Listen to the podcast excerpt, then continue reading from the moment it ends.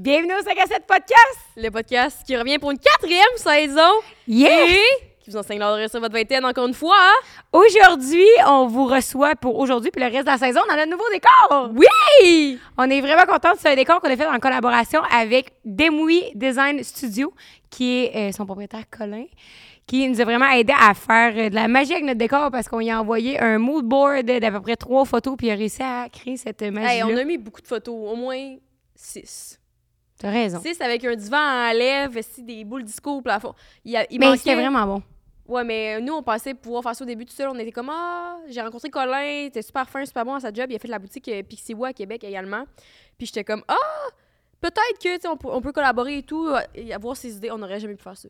On l'a Ouais. monté de A à Z de nous-mêmes. Si vous avez pas vu la vidéo sur YouTube, allez la voir. On vous montre tout le vlog, le behind the scenes. De A à Z, là. Ben, de A à Z, 70% rose, 30% moi, mettons. Là. Merci de me donner le crédit dans cette première, dans cette quatrième saison. Je suis très contente. Puis, attends. Ce que j'ai aussi dire sur Colin, c'est parce qu'il fait pas juste des décors de studio puis des boutiques. Il fait autant du, ré- du résidentiel que du commercial. Fait que peu importe votre projet, il va s'occuper de vous autres pour rendre votre lieu unique, inspirant, puis tout le tralala. Oui, exactement. Puis si jamais vous voulez construire des décors de podcast, vous pouvez faire appel à Rose. Elle cherche une job Mais non, voyons, je suis pas, pas en charpenterie menuiserie. là. On pourrait croire. Non, non. Hey, on a mis du sel puis. En tout cas, allez voir la vidéo sur YouTube.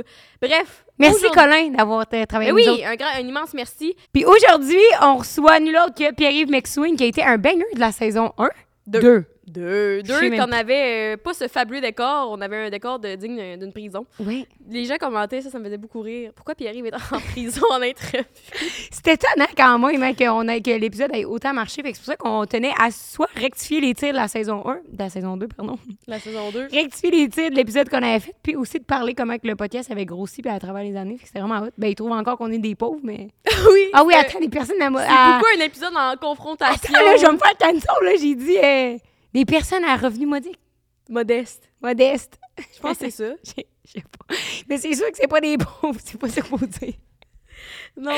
Mais hey, on peut plus rien dire de nos jours et nous. hein, si. T'as-tu vu le scandale l'année passée sur le maïs?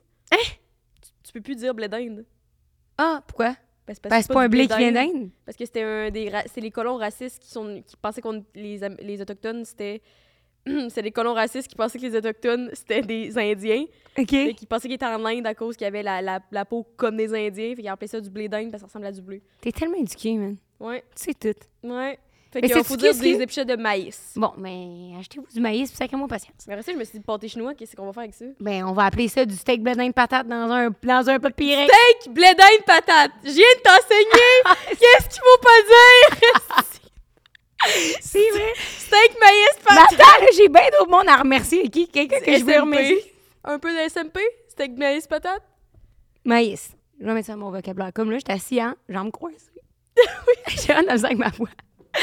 Mais ce que je veux dire, c'est oui, je veux dire merci à Eros revient pour une saison 4 pour vrai. Là. On est Oui. vraiment chanceuses. Oui, on a, on a quelques collab- collaborateurs qui reviennent. Ben, en fait, quand même une, une couple avec qui on est vraiment content de collaborer encore une fois. Ça va faire donc quatre saisons, quatre ans. Avoue-moi deux que j'ai aimé ça, ça fait 4 ans, mais non, ça fait 2 ans. Quatre saisons qu'on collabore souvent avec euh, Eros et compagnie d'un et Manscape qu'on vous présentait. Eros et compagnie, tout comme Manscape, comme tous nos partenaires à chaque saison. C'est le, hey, je sais plus comme quelle, plus quelle caméra Ouais, regarder hein? ici.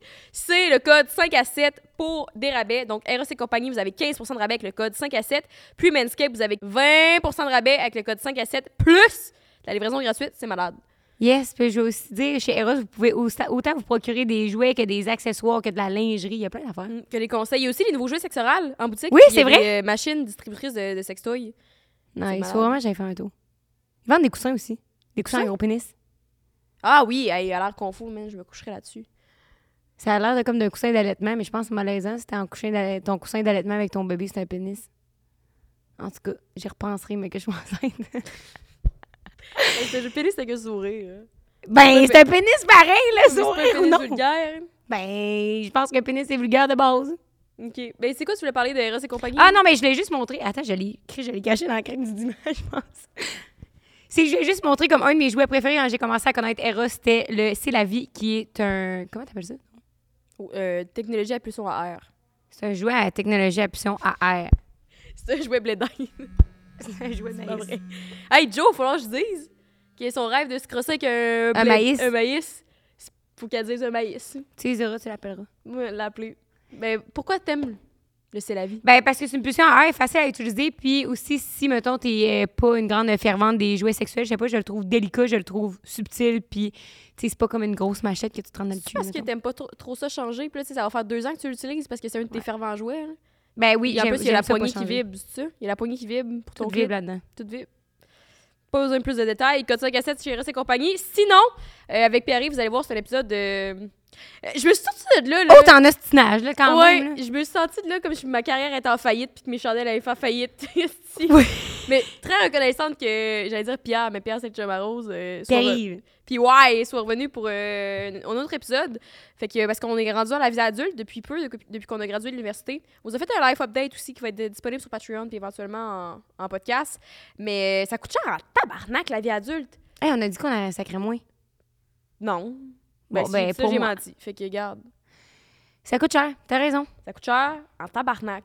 Genre l'épicerie coûte cher, tout coûte cher. Je vais vous avoir les conseils, euh, j'allais dire du mafieux, non? C'est comment? C'est pas ma Le fille. patron de la finance? Non, mais il y a El pas une patronne. On on va prendre des conseils d'El patronne. Qui d'autre, qu'on remercie aujourd'hui? Manscaped, c'est vrai. Oui, parce qu'avec Manscaped, vous avez 20% de rabais plus la livraison gratuite avec le code 5 à 7. Et puis, dis-moi non, euh, leur petit texte qu'ils nous envoient tout le temps. On va se forcer pour la saison 4. Ils ont fait un bon jeu de mots. Là, Mais c'est en anglais. Yeah, yeah, it's a bilingual podcast. Oh my god, ok, attends, c'est que ils, ont, ils nous ont envoyé un truc d'Halloween. Puis leur slogan de l'Halloween, c'est Balloween.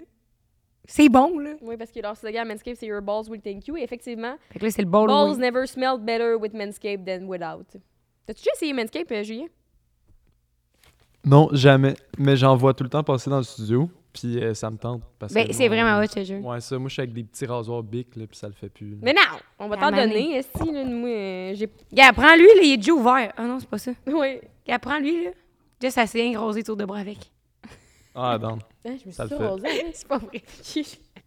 J'avais pas de souvenir, Esti. Fait qu'aujourd'hui, ben là, ça, c'est le coffret pour la, pour la barbe. Fait qu'ils ont autant des produits comme pour euh, le Down There que pour. Pourquoi j'ai dit ça? T'as peut-être peut-être lu le texte.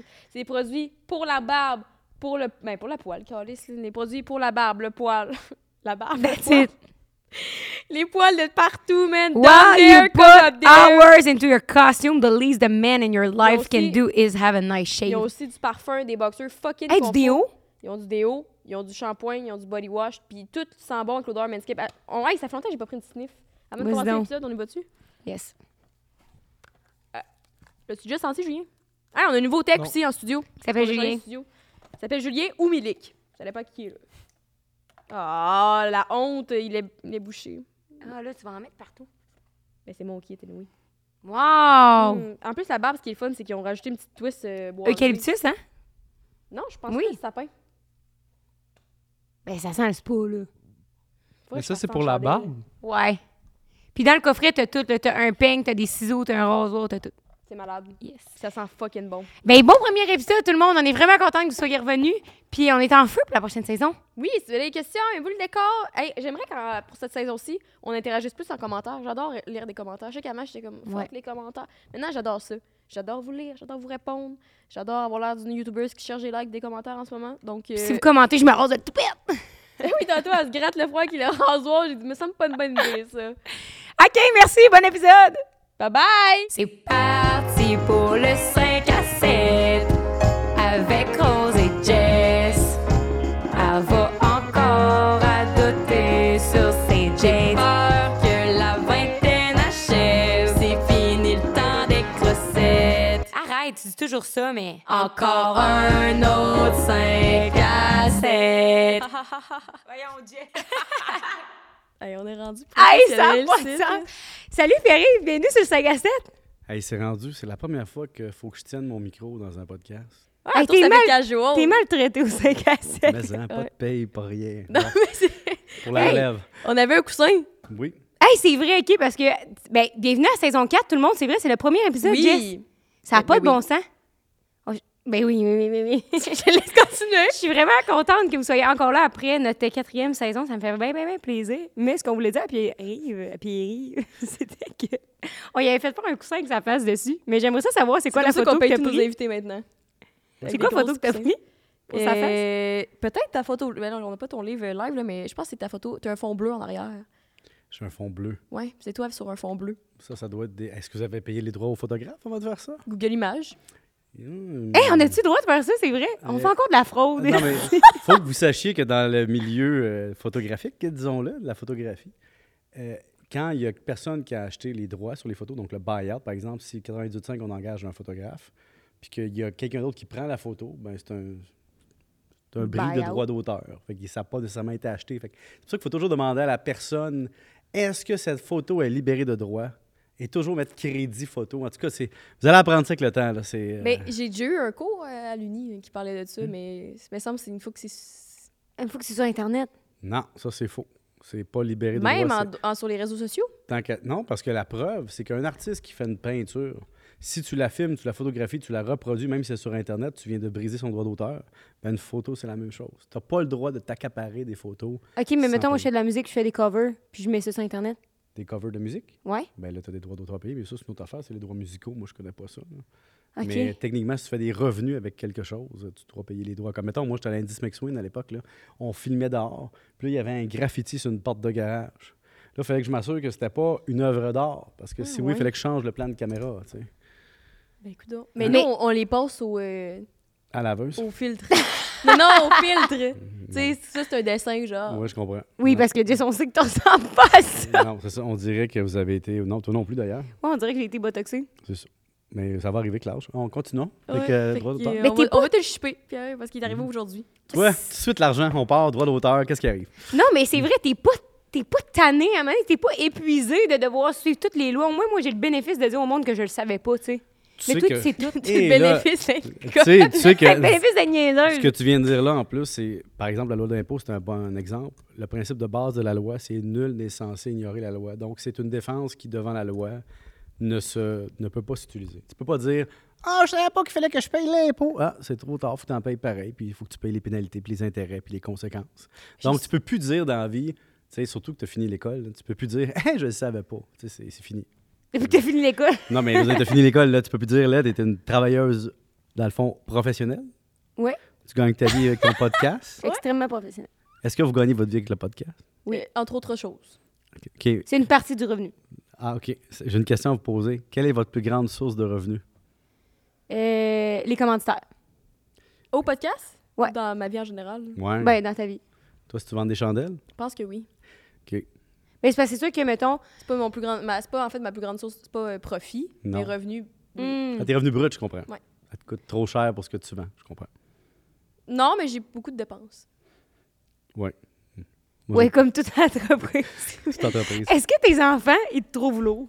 Mais non, mes enfants me trouvent pas lourd. Ils Non, ont mais- neuf- Ils ont 9 mais et tu 12 ans. Comme un père, là. Des fois, j'ai l'impression, Pierre, là, t'es comme un père, là. Tu sais, là, Ben, qui je doit... suis un père. Oui, mais qui doit toujours rectifier le tir, là. Tu sais, ça, c'est pas de même que ça fonctionne, ça. Telle affaire, gna, gna, gna. Comme là, je viens de te dire, là, tu sais, on a pris... On a... Tu sais, c'est une joke, c'est une- c'est le fun, un coussin, comme c'est pour Ouais, rire, des jokes puis qui peuvent là... finir en, en prison, là. En Thaïlande, si Exact. tu c'est sous puis que tu pisses sur une statue du, du roi de Thaïlande ou je sais pas trop, tu peux faire 10 ans de prison. Ouais, mais la différence, c'est que ton bac est en quoi, toi? Commerce international. Bon, moi, moi, je suis comptable. hein. Je suis comptable professionnel agréé. Si j'abdique ou je corrobore quelque chose qui est faux publiquement, ben je peux avoir des troubles avec ça. Donc, il faut toujours que je rectifie. Qu'est-ce que tu me dis, mettons, toi, Pierre-Yves, t'es-tu ça? T'es-tu pour ça la faute fiscale? Il faut que je te dise non.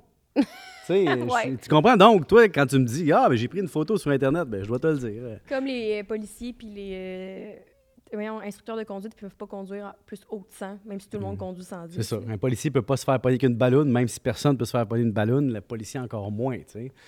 Tu sais, un comptable peut pas faire faillite, un avocat non plus, a tout ça. Là. On a pas... Moi, je peux pas faire faillite. là. Je pourrais perdre mon titre pour ça. Ah, ouais? Ben oui. Ah, je savais pas. Donc, tu vois, il y a tout ça, tu sais, dans le fond, c'est pas que je suis dans la rectitude plus que n'importe qui. C'est que tu me demandes publiquement, est-ce que c'est quoi la rectitude? c'est quoi la règle? Je te la donne, tu sais. Tu me dis, est-ce qu'on a le droit de passer sur un feu rouge? Non, Rose, t'as pas le droit. tu sais. Mais est-ce que des fois, ça arrive que Rose, elle a le pied sur l'accélérateur, puis ça jaune, puis elle passe tout droit? Oui. Je vais pas À Montréal, le les jaunes, c'est des vertes. Là. Mais pour répondre à ta question, hein. Comprendre. Ben oui, parce qu'on a su, après que. Parce qu'on a reçu aussi Hélène Boudreau, puis elle nous a parlé de son passage à Tout le monde en parle, puis qu'elle avait dit publiquement combien qu'elle faisait, puis qu'après ça, elle s'était faite hyper checkée par le fisc, puis tout. Parce Ben, je que... sais pas. tu sais, si tu déclares Ouais. pas tes revenus, puis que tu t'en vas dire à télé que tu fais 200 000, c'est sûr. Oui, c'est ça. Mais moi, c'est de quoi que je penserais pas. Comme quand si j'ai si j'allais à la télé, je le dirais, puis c'est pas grave, puis comme Ben, moi, si j'étais le fisc, j'écouterais tous les podcasts. C'est tellement facile à pogner le monde. À pogner le monde. Tu sais, tu dis, la personne se vante de faire 10 000 par mois sur OnlyFans. Tu regardes sa déclaration de revenus, 20 000 par année, tu dis, on va l'enquêter. Comme l'extrait de moi qui dit que je connais pas les impôts, finalement. Ouais, mais si toi, tu avais dit, mettons, je fais 100 000 par année, on sait très bien que tu fais pas 100 000 par année. Là. Non, je fais 200 000. Non, c'est pas vrai. Si tu fais 100 000 par année en vendant des chandelles et en faisant un podcast, il faut que tu m'expliques. Tu es soit les Denis de Relais ou Mike Ward. Sinon, je vais douter de ton argumentaire. Mettons que tu vends 10 000 chandelles à 10 piastres. Ah oui, tu as 100 000 de chiffre d'affaires. Mais comment ça t'a coûté les fabriquer, les distribuer, les emballer, les retours, les, les stocks en consignation que tu as rachetés, tout ça? Je veux dire, euh, tu sais, un chiffre d'affaires, j'ai toujours dit au monde, ça veut rien dire. Je te donne un exemple. Québécois, à l'époque, était encore dans le- la papeterie, là, les pâtes et papiers. Ouais. Il y avait beaucoup de revenus, mais beaucoup de dépenses. Donc, finalement, tu as beau avoir des centaines de millions de revenus, si tu fais pas d'argent, ça veut rien dire. Ouais. Mais je pense que mon, ben, mon frère m'avait tout expliqué, là, Mhm. les dépenses de compagnie Ouais. et tout, là, parce que mon frère, c'est mon comptable, qui, ben, il, est comptable. Il est comptable dans la Dans- vie. oui, c'est pas lui, genre. lui, Oui. oui, c'est ça. il- j'ai engagé mon frère comme comptable. Mais il a passé son examen de CPA, d'ailleurs. OK. Eh ben, Bon. félicitations, hein. Bravo. Puis il va faire une maîtrise en informatique. Bravo. Cybersécurité, tout ça, ça va dire que... Ouais. Mais. euh, Puis j'ai fait, euh, vu que j'avais pas de local, puis pas, mettons, des dépenses d'employés, vu que c'était juste moi, j'ai fait profit. Puis après ça, c'est euh, l'impôt qui est arrivé. J'ai fait un peu moins. Là, tu payes à peu près l'impôt, il te reste net à peu près. Si t'es célibataire, pas d'enfant, tu sais. C'est ça que je me dis souvent. moins après. J'ai vu ma vie, puis je me dis, c'est vrai que pas d'enfants, pas de maison, puis tout le kit. C'est vrai que c'est facile d'avoir de l'argent. Tu t'as comme rien à payer, là. Ton appart, tes parents. Tu ton appart, puis ce que tu fais, puis... Mais c'est à vous, là. C'est quand même fou à quel point c'est vrai que tu peux avoir beaucoup d'argent dans ton compte, puis comme accumuler, puis investir, puis tout, parce que t'as aucune dépense qui passe, tu sais. Oui. Mais, Mais j'ai été traumatisée la seule fois de ma vie que j'ai fait des investissements. Fait que. qu'est-ce que t'as acheté? Ouais, mais là, on est revenu, là. Euh, ben, je sais pas. C'est un gars que je datais qui était conseiller euh, oui, financier. c'est vrai, tu nous avais expliqué Si ça la dernière fois. Ah, t'avais dit ça, je me souviens même Je pas. sais pas. Sinon, c'est peut-être. Je sais pas si t'avais écouté notre épisode avec. Euh, Oui. De gars, ouais. T'avais dit ça dans un podcast que t'avais daté quelqu'un qui était en finance, puis que, je sais pas trop... Ah, il avait donné tout son argent, non, son Il économie. m'avait donné un petit montant, puis il essaie de me convaincre de placer plus. Puis là, j'étais comme. Ah, puis il était comme non, mais c'est pour toi. Mais il a Je veux raison. placer beaucoup. Mais t'as-tu volé? Non, c'est juste. C'était pourri comme placement. hein.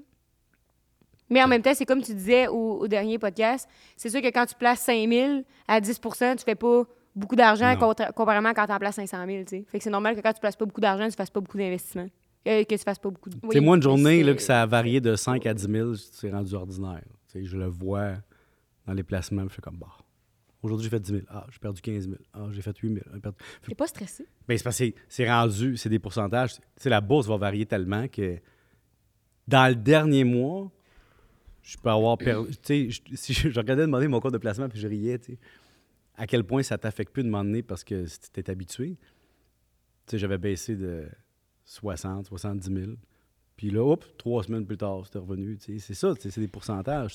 Mais comment, mettons, je me rappelle le premier podcast, tu parlais que tu avais beaucoup, beaucoup travaillé dans ta jeunesse. Mhm. Puis je sais pas que. Je pense Genre, j'ai pas fait de podcast. Non, c'est ça.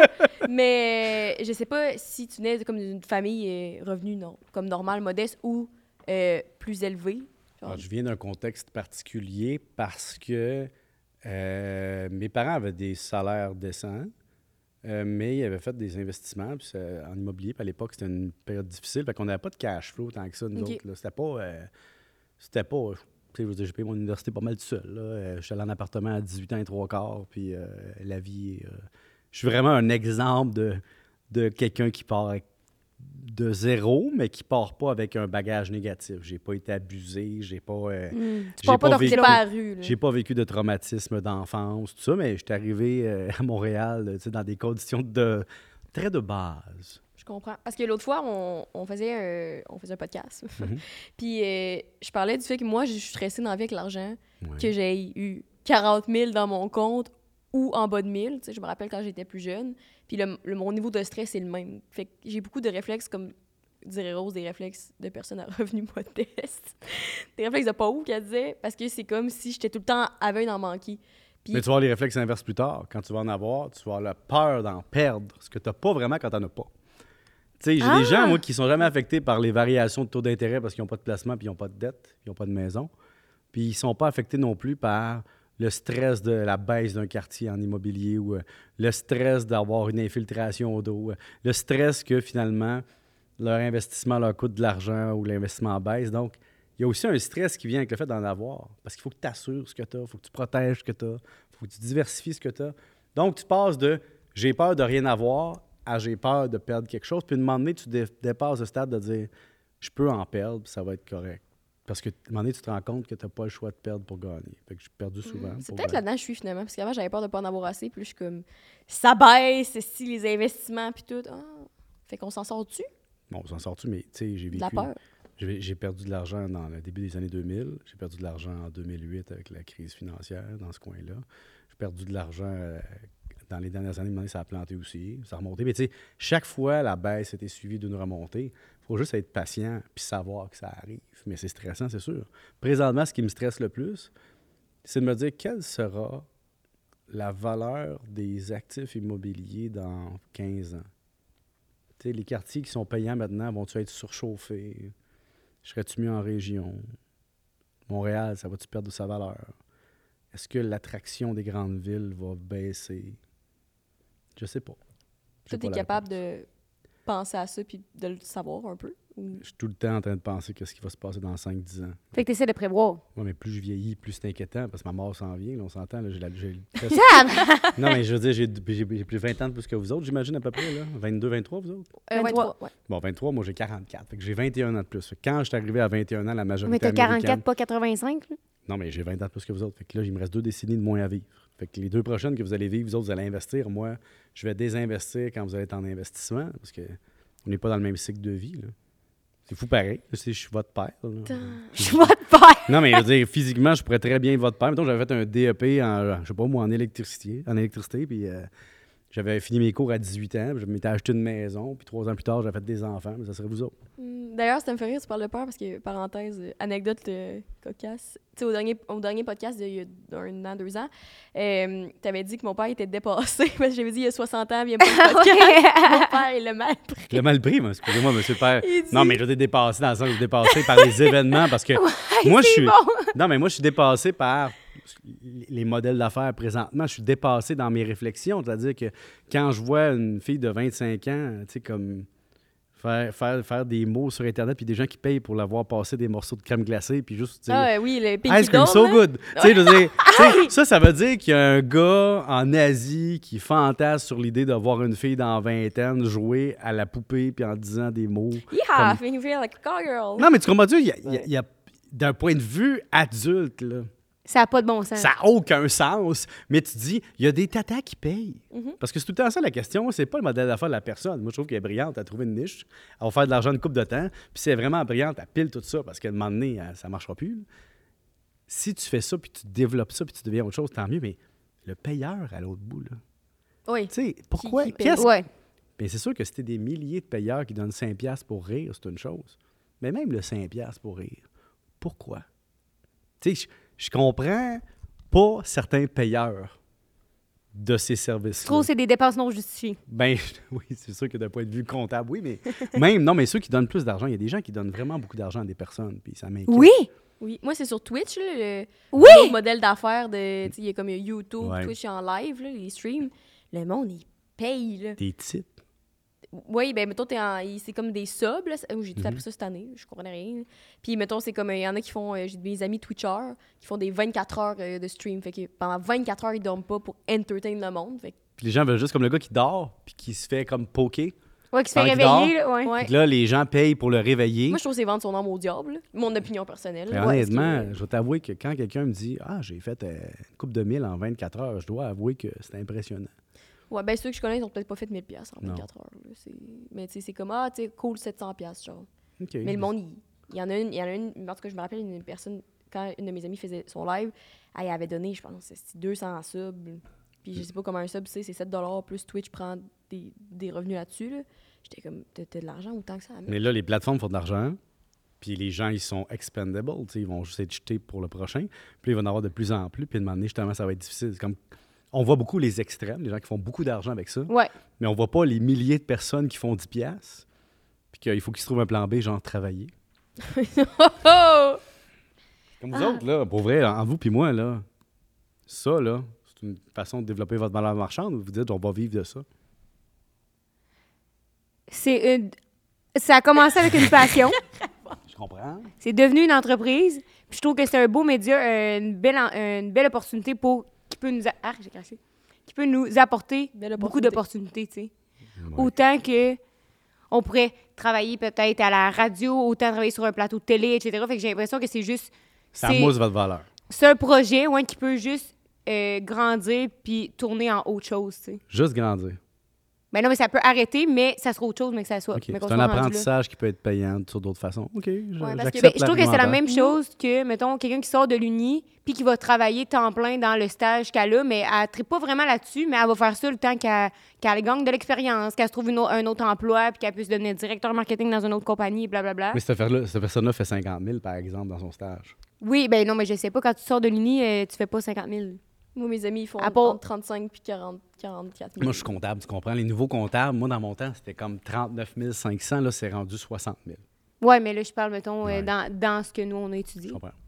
Ouais. Mais Excusez-moi, aussi, je parle c'est- d'argent, c'est une déformation professionnelle. Mais non, pas de non, c'est bien correct. Mais aussi, c'est que ça a apporté justement. Au début, on n'avait pas de plan en faisant Ouais. ça, vraiment. On était comme, ah, ça va être le fun. C'était la pandémie qu'on a commencé, tout ça, blablabla. Puis, euh, on a vu les opportunités que ça a, ça a déjà apporté maintenant. Puis, on le sait qu'on n'est pas à notre top de, de growth, de, De croissance. de croissance de podcasts qu'on pourrait avoir au Québec pour l'instant. On sait qu'il nous reste beaucoup de chemin à faire. Puis, c'est ça le défi qui est le fun, de le faire grandir autant que là, tu sais, on a commencé à faire des lives comme euh, vendre des billets, faire, Des fait qu'on connaît plus euh, les salles, ces trucs-là. Mhm. Fait qu'on le sait qu'il y a encore plein d'opportunités qui arrivent avec ça. Puis je pense au début, nous, ce qu'on n'avait pas prévu, c'est de devenir euh, créatrice de contenu euh, par, par défaut, influenceuse, dans le sens qu'on s'est fait une communauté qui nous a suivis à cause du podcast, puis maintenant, on a des contrats payants à cause de ça. Mais ce qui est fou, c'est que maintenant, par exemple, TikTok, depuis, je pense, c'est le 13 ou 15 septembre, je ne me souviens plus de la date exacte, ils ont lancé euh, TikTok Shop. Ouais. Hein? Ouais. Ah oui, oui. Et ce qui est fou là-dedans, c'est, d'après ce que je comprends, c'est que avant, les entreprises t'approchaient. Maintenant, les entreprises peuvent offrir une commission à ceux qui, qui réussissent à faire la promotion de leurs affaires. Et donc, mettons, moi, je pourrais décider que je fais des annonces de, je sais pas moi, de, de bouteilles d'eau. Ouais. Puis là, la compagnie de bouteilles d'eau a dit, chaque fois qu'on passe par toi pour vendre une bouteille d'eau, on donne X pourcentage de la vente. Et donc, il y a maintenant, les, les producteurs de contenu peuvent décider des produits qu'ils mettent de l'avant en devenant des vendeurs itinérants du web, si tu veux. là. Au lieu de faire du porte-à-porte, ils vendent leur valeur, puis là, ils ont Ouais. des suiveurs. Puis... Mais c'est fou. C'est, un monde pour moi qui, pour vrai, moi, ça... Mais t'es sur TikTok. Non, mais oui, mais peu. Tu sais, quand j'avais 20 ans, T'es pas moi, sur TikTok Shop. quand j'avais 20 ans, l'Internet, faut vous compreniez que c'était pas vite, là. Puis que les... ce qui existe aujourd'hui, c'était de la science-fiction. Nous autres, la science-fiction, c'était d'avoir un BlackBerry. La science-fiction, c'était de pouvoir voir la personne pendant qu'on y parle, puis que ce soit clair. Nos caméras, c'était 2 mégapixels. euh, les- le téléchargement se faisait, à, me souviens, à la fin des années 90, à 4,3 K par seconde. C'était lent, là. Donc, tout ce que vous vivez aujourd'hui, c'était impossible. Les caméras comme ça, ça coûtait une fortune. Je veux dire, tout ça est impossible. Donc, on est dépassé parce qu'on avait- on n'a pas accès à ça. Mm. Vous faites une qualité d'image avec ça qu'on fait avec des caméras professionnelles relativement, significativement, relativement semblables. Mais il y a des gens qui, qui shootent avec des iPhone euh, 15 à cette heure, des iPhone vidéoclips 14, et là, tout, ça va, là. Ouais. Tu fais la job? Dans le sens, c'est quoi ton point? Mon point, c'est de dire qu'il n'y a plus de barrière à l'entrée. Puis il y a- c'est ouvert à tout le monde. Tu sais, Mhm. avant, pour faire des médias, il fallait que tu convainques un média de te prendre. Avant, pour écrire un livre, il fallait que tu, tu convainques un éditeur. Avant, pour euh, avoir une chance d'être chanteur ou chanteuse, il fallait qu'un producteur décide de t'en disquer. Mais tu sais, c'est ça que je me dis, tant mieux. Tu sais, c'est cool aujourd'hui, tout le monde, c'est accessible à tout le monde, fait que tout le monde peut faire comme valoir, puis à ce moment-là, ça devient démocratique. Sauf qu'il y a une explosion de l'offre, ça veut dire que c'est plus dilué. Oui. Puis ceux qui réussissent, réussissent vraiment. Comme Taylor Swift, il y a 25 ans, ça peut pas être le même phénomène qu'aujourd'hui. Tes suiveurs créent du contenu sur toi qui valorise ta marque. Les gens veulent être comme toi parce que tout le monde est comme toi. Fait que là, Ben, c'est Madonna, rendu- c'était un phénomène il y a 25 ans. Oui, mais Madonna, il n'y avait pas euh, une fille qui faisait des vidéos dans son sous-sol, qui était elle-même influenceuse de contenu, qui donnait de la promotion à Madonna. C'est, tout le monde achetait ouais. les dérivés. Mais là, Taylor Swift, tu sais, pour moi, c'est une jeune chanteuse country de 16 ans. Moi, c'était ça, Taylor Swift. Ça fait Mhm. longtemps qu'elle est là. Puis là, tout d'un coup, depuis quelques années, Oui, ça l'a explosé. ça a explosé, mais pour une raison que j'ai de la misère à expliquer. Mais c'est Oui, devenu une trend, c'est devenu un hype, ça. là. Ouais, c'est- c'est- ouais. Elle a fait des lyrics qui, qui, que les gens peuvent, des, des paroles de chansons que les gens peuvent beaucoup euh, comme raisonner avec ça. Puis là, elle, a- beaucoup. elle a tenu ses valeurs dans l'industrie, chose qui est très, très rare. Comme Céline. Mais je comprends ce que tu veux dire. C'est Comme pas parce que t'es au top, t'es au top top que c'est toi qui es la meilleure dans ce que tu fais. Non, c'est que t'es la plus populaire. Regarde, une affaire qui est incroyable. Moi, ce qui m'a vraiment fasciné, c'est Reese Witherspoon. Vous connaissez? Ouais, ouais. Pour vous, c'est une actrice avec de l'expérience. Dans mon temps, c'était une jeune actrice. Et Reese Witherspoon, une donné, elle a fait un club de lecture. Ah. Tu dis un club de lecture, d'accord. Elle a, elle a fait le, le club de lecture de Reese Witherspoon. Et là, elle a approché des auteurs. Puis, elle a demandé, d'après ce que j'ai compris, le droit de reproduire un jour, si je parle de ton livre, mais les droits de reproduire dans, dans l'industrie cinématographique ou des séries, puis avoir les, acheter les droits, tu sais. OK. Mais l'affaire, c'est qu'elle a servirait de bord après ça. Puis elle a tout vendu ça. Ben, les plateformes de streaming sont venues en vogue et tout ça. Donc, Reese Witherspoon s'est servi de son, sa notoriété d'actrice pour créer un, un club de lecture, mais finalement, après ça, devenir milliardaire dans la vente. En tout cas, le prix, plusieurs centaines de millions, le produit de la vente de ça, de ces droits d'auteur, de tous ces auteurs-là, Ah, pour ouais. produire du contenu cinématographique ou de série. Donc, Fait tu qu'elle vois a- que elle a utilisé sa notoriété pour faire autre chose. Euh, Ryan Reynolds, lui, c'est malade, là. Il, il- il a décidé de faire, faire du fast marketing, c'est-à-dire de prendre son image de marque, de, sac- de se coller à des compagnies, de flipper rapidement des compagnies, puis de faire plein d'argent, bien plus qu'avec sa carrière d'acteur. Donc, c'est comme si vous me disiez qu'avec votre podcast, vous allez faire fortune en, en flippant cette image de marque-là d'une moment donné. là. Attends, là, j'ai- je nous ai perdu. Ah, Ouais. La marque de quoi? Ben, le, podcast 5 à 7, mettons que de donné, ça te permet d'avoir une opportunité B, C, D, E, F, G, puis tu deviens, tu sais. Là, ça a valu la peine. S'en servait comme un tremplin pour autre C'est chose. ça. Ah, OK. Parce que présentement, ton coût d'opportunité, c'est de faire une vraie paye ailleurs. Là, je dis, vague, tout votre plan, je suis en train de le massacrer. là. Qu'est-ce que vous voulez me demander? Mais c'est parce que je me, je me demande, c'est c'est parce que c'est la conversation qu'on a, c'est euh, c'est bon, mais c'est aussi quelque quelque chose qu'on a euh, jasé dans le dernier podcast. Puis je me dis, je sais pas pourquoi que le mot TikTok, que les mots réseaux sociaux, tout, ça te donne tellement un goût amer dans la bouche, j'ai l'impression. moi? Oui. Ah non, je trouve ça hot. C'est juste Ben, que autant l'influence, puis tout, comme j'ai l'impression, puis là, je te mets des mots dans la bouche. Ouais, tu me mets dans la bouche parce que je les ai pas dit. Mais j'ai l'impression, Calisse, c'est c'est comme si tout le monde faisait ça pour les mauvaises raisons. Tout le monde fait ça pour se, se faire shiner puis se faire donner des affaires gratis. Genre. Fait que oui, Mais je trouve c'est ça un peu plus réducteur. ça, tu sais. ou tu penses que c'est le classique qu'on a beaucoup de. Tu sais, comme toi, tu as eu de la misère avec ton père, puis le podcast, puis ton père dépassé aussi. Dans le sens complètement. que c'est- c'est tough à prendre au sérieux. Tu sais, les gens, ils, ils voient pas que tu peux faire de l'argent ou des opportunités avec ça. C'est plus ça que tu veux dire? Ben oui, c'est ça que je veux dire. Ou comme si justement le but c'était juste de faire une pause de cash, mais que là on n'en fait pas de cash que Pierre il dit, mais non, on fait, tu sais. Non, mais ce que je veux juste dire, c'est que là, je, première, je vais décortiquer toute ta question. La première, la première tu dis Ouais, mais là, on fait pas ça pour faire des affaires gratis. Hey, rendu à mon âge, tu Pas fais, ça tu, fais, je dis. tu fais pas un podcast pour des affaires gratis parce que c'est non matériel dans ton budget. Puis, mais tu dis Oui, mais en même temps, là, tu sais, là, c'est- pas juste des mauvaises valeurs, là, on fait ça pour bâtir quelque chose, ça a de la valeur dans notre monde. Je comprends tout à fait. Ce que je t'arrête de dire, c'est qu'il n'y a aucune barrière à l'entrée. Tout le monde fait des podcasts. Donc, il y a. Ben il y a- tant mieux, ça je veux dire. oui, c'était correct, mais dans le sens que la valeur marchande de ça, je la taquine. Mais j'ai rien contre les gens qui en font. Ça me divertit, puis j'en regarde, j'en écoute. Bon, il y a du contenu intéressant, des fois moins. Mais Tu nous écoutes-tu? Je vous ai écouté quand je vois. Ben, tu sais, je suis comme n'importe qui. Je vois, mettons, des extraits. Ah, celui-là là, m'intéresse, j'écoute un petit peu. Mais c'est parce que si j'écoutais tous les podcasts, que je vois un petit extrait qui m'intéresse, le problème, c'est que c'est trop long. Ouais. Puis, tu sais, votre vie personnelle dans la vingtaine. puis Ça te rejoint moins. ben, tous vos chums que vous avez eu, puis tout ça, pour vrai, pour des gens de mon âge, c'est comme. C'est le fun, là, mais je veux dire, c'est- pas ma réalité. tu. Ouais. Moi, je- moi, moi j'étais un papa, je vis dans le, dans le monde adulte avancé. euh, tu les affaires de gars, m'as-tu niaisé, m'as-tu ghosté, j'ai tout comme tout ça. c'est- rendu à un âge plus vieux, tu fais comme, OK, c'est peut-être quelque chose que j'aurais pu vivre plus jeune, mais moi, dans ma réalité à l'époque, c'était pas, ça n'existait pas. Donc, tu sais, vos histoires de combien, c'est quoi ton, combien de personnes avec qui t'as couché, puis tout ça, hey, nous autres, c'était C'est pas, nous, ça. moi, qui demande ça. Là. Vous avez jamais parlé de body count dans un de vos podcasts? Euh, oui, pour dire que c'était idiot comme question. Bon, tu vois, vous en avez quand même parlé. Moi, c'est Ouais. sûr qu'un podcast de comptable, on n'aurait pas parlé. ça aurait été bon. Nous, c'est plus, tu sais, dollar count. Tu sais, combien t'as de dollars? Ah. Mais bon. C'est différent. là, j'ai l'air d'un cliché avec eux autres parce qu'on tombe tout le temps autour de mon sujet. Mais, Mais- les deux, on a l'air d'un cliché, c'est ça que je trouve bon. Non, mais sais. je méprise pas ça du tout, TikTok. Je trouve ça fascinant. Puis je trouve ça fascinant, les gens qui réussissent à faire énormément de revenus ou qui sont capables de se développer un modèle d'affaires avec ça. Mais ce que je dis, c'est que je veux pas que les gens rêvent. Je veux pas que mes petits gars ils regardent ça dans la vie puis ils se disent Aïe, je vais être podcasteur. OK, ça se peut. Effectivement, la radio commerciale actuelle va peut-être être remplacée par ça. Mais là, va être multipliée par 3 millions. Donc, je pense pas que chaque personne qui veut en vivre va y arriver. Est-ce que tu trouves que c'est un peu la même vision que euh, les gens, il y avait beaucoup des artistes avant, comme euh, des humoristes, des acteurs, des Ouais, gens qui veulent vrai. faire de l'art, puis c'est comme pas payant, comme va pas là-dedans, tu vas. C'est payant quand tu réussis, mais dans le sens que pour des humoristes qui réussissent au Québec, encore aujourd'hui, c'est un peu comme les podcasts, il y en a partout, les humoristes. Là. Ah, il y a moins il y a moins d'humoristes que de gens qui veulent être connus sur le web. Parce que dans le fond, humoriste, la barrière d'entrée à l'époque, c'était l'école de l'humour. T'avais, puis ceux qui le faisaient pas, mais t'avais les lundis des AA que vous avez pas connus. T'avais des cabarets, mais t'avais aussi l'industrie de Juste pour rire. T'es-tu dedans ou t'es pas dedans? T'es-tu des gars-là, t'es pas dans gars-là? Maintenant, tout ça est un peu disparu.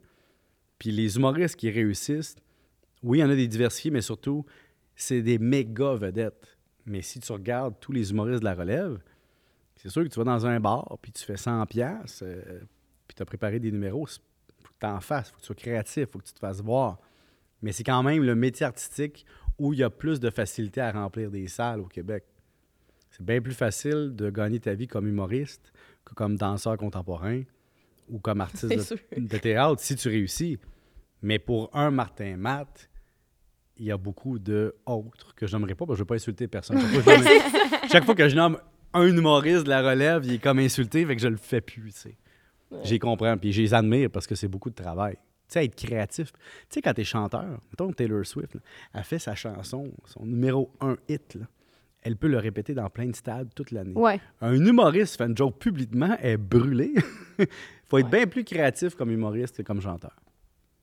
J'entends. Ouais, ça, c'est sûr. Puis le monde, ils viennent pas voir ton show deux fois, tandis que Taylor Swift, il y a du monde qui vont la voir à Toronto, à Halifax, tu sais. Ils ont des suiveurs. Ouais. Ils ont des suivis. Hey, Je voulais aussi dire, quand tu as parlé de, du dernier podcast, c'est toi qui m'as fait euh, rencontrer mon chum. T'as qui ton chum? C'est. Ben non, mais tu le connais pas. Mais, mais je t'avais pas fait raconter d'abord. À Non, cause qu'il a vu le podcast, puis là, il dit Je vois elle, je vais la. Ah oui, Oui, c'est Je vais ça. la cultiver. Non, mais c'est- on l'a invité sur le podcast après, mais c'est parce qu'il nous avait connus sur le podcast avec toi. qui C'est là qu'il nous a comme découvert. Fait qu'après ça, il Il est. s'est abonné à nous autres. Fait que Puis moi, lui, j'ai il fait dit, quoi je dans la t'aime. vie? Et euh, musicien. Oui, c'est vrai, il est. Il est musicien, genre musicien professionnel ou. Mais peut-être euh, que tu le connais. il Ben s'appelle oui. Jay Scott. Jay Scott, là, Il a non? fait une tune avec, euh, avec Fouki. Mais Jay Scott, je connais le nom, là, mais. euh, Ben, ça se pensait qu'on était amis. Eh, ouais, il y a une barbe. C'est ça. Avec une Ouais. calotte. Ouais, je l'ai vu. Tu vois? Mais tu vois, mais je connais. Je Tu pourrais pas, te- je pourrais pas te chanter une chanson de Jay Scott. Non, mais c'est correct. Que, quand il a vu le, le podcast avec toi, c'est là qu'il s'est abonné à notre compte, puis on l'a invité sur le podcast par la suite. Fait que c'est là que je l'ai rencontré.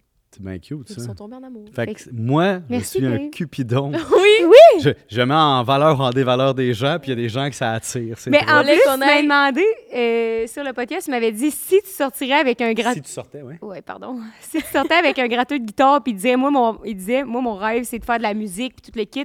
Est-ce que toi, tu payerais pour qu'il puisse réaliser son rêve? Combien de temps tu le supporterais? Je Je l'aurais supporté, je pense. Pense pas. De quoi non? Pourquoi tu serais pas à ma Non, place? plus, je pense. Ben, parce que c'est mais- facile de le dire comme ça. Oui, ben, mais c'est pour mettons ça que, que tu dis- travailles 50 heures par semaine, puis que ça dépend toujours de ta capacité. C'est bien plus facile d'aider Ouais. quelqu'un quand tu as des bons revenus que quand tu n'en as pas. tu sais. Ben, dis-moi comment tu vois ça. Tu sais, mettons, t'as un couple qui n'a pas la même, euh, la même fortune, dirais-je. Puis Mhm. tu veux t'acheter une maison. Mais moi, je trouverais ça. C'est tellement une grosse étape dans une vie, puis c'est tellement une grosse étape en tant que couple, Ouais, c'est vrai. que moi, j'aurais trouvé ça plate qu'on le vive pas à deux. Surtout que, tu sais, on s'entend qu'il y a des chances qu'entre le moment où on tourne le podcast puis qu'il soit diffusé, il arrive de quoi puis vous soyez plus ensemble. Donc, tu sais, C'est normal de pas acheter une maison à cet âge-là non plus. là. Exact. Ben, J'étais ça un peu aussi. rough, là, mais je veux dire, tu sais, à- dans la jeune vingtaine, d'acheter une maison, c'est quand même 20, 23. Non, non, mais oui, oui. C'est Crème, c'est jeune, là. euh, Mon première maison, je l'ai achetée, moi, j'avais 30 ans. Là. Ouais, mais tout le monde, on dirait que. On parlait de ça l'autre fois, que. Ouais. Je sais pas si c'est l'effet de la pandémie ou je sais Mhm. pas quoi, là, mais je connais beaucoup de monde dans mon entourage qui ont 23, 24, 25, qui ont une maison avec leur chum, puis tout, puis je suis comme. Mais comment ils font? Ben, Ben, je je me, sais pas. me demande. Moi aussi. Parce que moi, à 23 ans, je sortais de l'université, j'avais rien, puis rien, puis T'avais pas une scène, mais pas de dette, mettons. j'avais- j'étais comme, euh, en fait, euh, pour être honnête, je pense que de m'emmener un an après l'université, parce qu'il a fallu que je dépense des affaires, je me souviens d'avoir eu de m'emmener un bilan de genre, j'ai 13 000 dans mes REER, puis j'ai 10 000 dans la marge de crédit. Fait que j'étais plus 3 000. J'étais pas, euh, mais j'étais plus 3 000, dont 10 000 que je paye tout de suite, puis 13 000 qui était pour ma retraite. C'était comme ça, j'étais. Voici mon bilan à 23, 24 ans, c'était ça. Fait que t'aurais pas eu un cash pour une maison? Pas à ce moment-là, mais je vais être bien honnête avec toi. En l'an 2001, 2002, là, avant que je finisse mes études, tu pouvais t'acheter un Plex avec 10 000. Un petit Plex, mais 10 000. 10 000, 20 000, tu pouvais acheter une Plex, tu sais. Quand même, hein? Et puis économiser 10 000, c'est pas compliqué. Tu gagnais 50 000 par année, tu, tu- tu- tu te serrais à la ceinture un peu pendant 2-3 ans, puis tu avais un cash de maison. tu sais, À deux, c'était rapide. Là, Là, aujourd'hui, je voudrais pas avoir 23 ans aujourd'hui. Non, mais Toujours c'est rassurant, puis il arrive année après année. Ouais. Je vais finir avec ta question, j'ai j'ai autre chose à dire après euh, par rapport à ça. Je me souviens pas qu'est-ce que je Le parlais. revenu. Ton homme, ton. Ah Ouais, ouais, c'est c'est ça. ça. Fait c'est mais c'est plus un genre c'est plate là, s'acheter une maison. C'est plate de vivre dans la maison de quelqu'un d'autre. Mettons toi à quel point tu trouvais ça important quand t'as acheté ta maison de vraiment l'acheter à deux? Tu l'aurais-tu acheté tout seul? Ben, j'aurais pas eu moyen ou j'aurais pas voulu. Euh, tout seul, j'aurais-tu acheté? Mais tu sais, tout seul, j'aurais une autre vision de la vie. Je me serais acheté un, un Plex, j'aurais vécu dans l'appartement le plus petit, le plus crade, celui qui est à refaire. Puis j'aurais, j'aurais été plus euh, dans l'optimisation de mon investissement puis la dimi- diminution de mes avoirs. Je te donne un exemple. J'ai un ami qui était dans un Plex sur une rue un peu malfamée, disons-le. Et lui, quand il a acheté son Plex, ses locataires subventionnaient son coût de vie. Ça coûtait moins cher être dans le building que louer. Donc, lui, c'était un no-brainer. était... Mais ça, c'était en 2001. C'est une autre époque. Ouais. Moi, en 2001, j'avais, je sais pas. Mais tu sais, avec le recul, j'aurais dû acheter plus jeune. Mais tu sais, encore une fois, quand tu n'as pas de preuve de revenu, les banques ils te prêtent tout le temps que ça. Il faut que tes parents t'endossent. Et Si tes parents peuvent t'endosser, c'est une autre affaire. sais. S'ils veulent t'endosser aussi. S'ils peuvent, surtout. Puis là, quand tu as plus qu'un enfant, il faut que tu sois juste. Si t'endosses toi, il faut que j'endosse toi puis toi. Donc là, c'est-tu juste? T'endosserais-tu Ouais, tes enfants? Oh, ça, c'est une bonne question. Je vais plus les aider que les endosser. Parce que le problème avec le- quand tu endosses tes enfants, c'est que s'ils ne payent pas leur dette hypothécaire, tu dois payer, mais il n'est pas à toi l'actif. Tu es bien mieux de leur donner plus de cash down ou plus d'aide au cash down que d'endosser ton enfant. Parce qu'après ça tu te ramasses pas avec ses dettes. Ben, je te donne un exemple. Si ton enfant. mais Imagine, j'ai un bien immobilier, j'ai endossé mon enfant, mais je n'ai aucun droit sur le bien immobilier. Puis en plus, s'il ne paye pas, puis il est parti sur une dérape, là, tu sais, dans la rue, peu importe. Moi, il faut que je paye, mais l'actif n'est pas à moi. Qu'est-ce que je gagne là-dedans? Rien. Donc, euh, tu sais, je veux bien aider mon enfant, mais je veux pas non plus me mettre à la rue pour lui. Fait endosser ses enfants, moi, je trouve ça intense. Mais tu sais, mettons ton enfant, il serait ça dérape puis dans euh, puis comme tu dis etc. puis il serait pas capable de payer ses dettes. Non, mais c'est c'est qui qui est propriétaire de la maison dans l'acte notarié? C'est l'enfant, c'est pas toi. Non non, je sais mais j'imagine qu'à ce moment-là tu l'aiderais. Mais jusqu'à où? Je veux dire, il y a plein de parents, moi, je connais, qui ont, eu- ont aidé leurs enfants pendant des années, mais à un moment donné, ils ont abandonné parce que tu peux rien faire. Ouais. Bon, mais là, mais évidemment, mes enfants, je pense pas qu'ils vont aller là, mais qui sait? qui sait? Bien, garçons vont peut-être devenir des dealers, j'ai aucune idée. T'es prêt à devenir podcaster. On est bien clean. C'est ça. On est bien clean clean clean clean. On est peut-être pas riches, mais on est clean. Ouais. ici. Mais on a du fun là. ouais, la Moi, passionne. je suis déprimant dans vos podcasts. Vous avez des discussions sur la vie amoureuse. tout Moi, j'arrive. Non. Bon, la vie est. Ouais, mais toi t'es un Hey, Rose a rationnel. finalement payé ses dettes de voyage Hey! de 10 000 cette année. Oui. Après deux ans. Quand même, c'est beaucoup. Ben je suis finie. J'ai fini l'uni avec zéro dette. Mais là, t'as pas assumé un gros coup de vie d'abord, parce que 15 000 pendant tes études en deux ans, ça veut dire que Mais t'as c'était 15 000 en quatre mois. 4 Que, mois. Tu sais, elle avait dit Comment qu'elle t'as était fait? partie en échange Comment j'ai fait quoi? Comment t'as fait t'as- pour payer ça? de podcast. Le podcast? Mon projet? Le 5 à 7 pod. Le Ça, ça 5 à peut 7. être. on serait- Pas de- Moi, c'est vrai que quand, mettons, il faut que je paye 15 000 de dette, il faut que je gagne 30 quelques mille, après avoir l'impôt. là. Toi, c'est parce que t'as presque pas d'impôt, fait que ça marche, ouais. Je comprends. Ça marche dans tes calculs, Pierre. Ben, ça marche, mais c'est juste que. Caroline, hein? Colin quoi? T'es pas content pour moi? Chris, Oui. c'est quand on s'est rencontrés, je croulais ses dettes, tu te dis. Ah, mais t'as même pas les moyens de mettre euh, le cast en couleur. C'est neuf, c'est déjà Hey, c'est vintage notre décor. OK. Bon, Comme une tu sitcom. veux-tu, là? Euh, Qu'est-ce que ça allait dire, toi? J'allais dire, parce que t'as dit, j'aimerais pas avoir 23 ans en ce moment. Non. Puis c'est parce que quand je t'avais écrit pour te réinviter sur le podcast, c'était un peu ça ma question, mon questionnement de. Là, je suis devenue adulte officiellement. Mhm. Ben, depuis mes 18 ans, mais de- Non. Officiellement depuis que j'ai fini l'université. Vos parents, vous êtes plus, vous êtes indépendante, vous vivez Ouais. de vos propres moyens, puis il n'y a plus personne qui paye vos dettes. C'est ça. Mais avant, je payais quand même toutes mes affaires, mais j'étais comme sur les assurances à mes parents, style parce que j'étais aux études. Ben, tes parents payaient ton appart? Puis j'y arrivais. Je cachais pas cette information. Ouais, ouais, C'est quand même majeur parce que ça donne un avantage d'à peu près 50 000 sur moi au même âge. Si tes parents te financent pendant tes études, tu as 50 000 d'avance sur moi. Donc, moi, j'ai fini avec zéro dette, mettons, Ouais. mes études. Si j'avais été à ta place, j'aurais eu techniquement 50 000 de plus dans mes poches. Donc, à 23 ans, en, 2020, tu sais, en 2002, j'aurais eu 50 000 piastres. 50 000 en 2003, mettons. Des, des, des ré- c'est ça que tu parles? Non, non, parce que non, moi, parce que lui, il payait, il payait ses études, l'appart, sa bouffe. euh, tout Tu sais, mettons que ça me coûtait entre euh, 10 000 puis 15 000 par année. Puis j'ai fait un an à Polytechnique, trois ans d'HEC, un diplôme d'études supérieures à HEC. Puis après ça, j'ai commencé à travailler.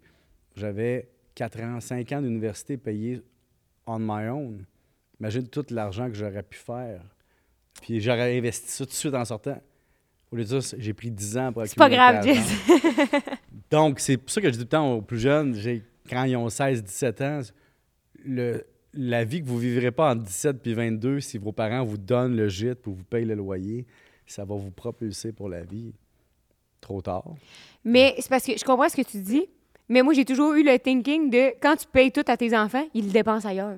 Parce que moi, j'ai sorti avec un gars, puis ses parents, il, habitait chez ses parents, il avait 26, Mhm. fait qu'il avait habité là toute sa vie, puis euh, blablabla, son école euh, était payée, genre ses parents, Mhm. ils, ils payaient toute sa bouffe. Tu comprends le deal? Fait que lui, ben, il s'est acheté un char neuf de. Ben, il s'est loué un char neuf. Après ça, il voyageait. Après ça, il s'achetait, mettons. Toi, tu Ben, as fait tout un cours de philo, hein? puis Tu tout. as fait les cours avec les sophistes, t'en souviens-tu? Oui. Si je te dis, je connais un gars qui a eu cette opportunité-là puis il l'a gaspillé, est-ce que ça veut dire que tout le monde ferait la même chose? Non, mais c'est un pattern que j'ai revu quand même souvent. Fait que je trouve ça bon comme conseil, comme qu'est-ce que tu Mhm. dis, mais j'ai l'impression que quand tu donnes tout à tes enfants, ben, ils vont le dépenser ailleurs. C'est Ben, Il y a une question, il y a une façon de, entre guillemets, contrôler sans être contrôlant. là. Je te donne un exemple. Euh, moi, j'ai mis mes RE, là, tu sais, le régime enregistré d'épargne études. Puis je me RE. dis. RE, Comme je 3. dis. Puis je me dis que le capital qui m'appartient à la fin, ça va être ça, son tremplin. Que j'ai pas besoin d'y donner tout de suite. Mais quand ils vont arriver à l'âge adulte, j'espère ne pas en avoir besoin, moi, pour pouvoir leur laisser. C'est comme le deal est tacite que j'ai avec moi-même.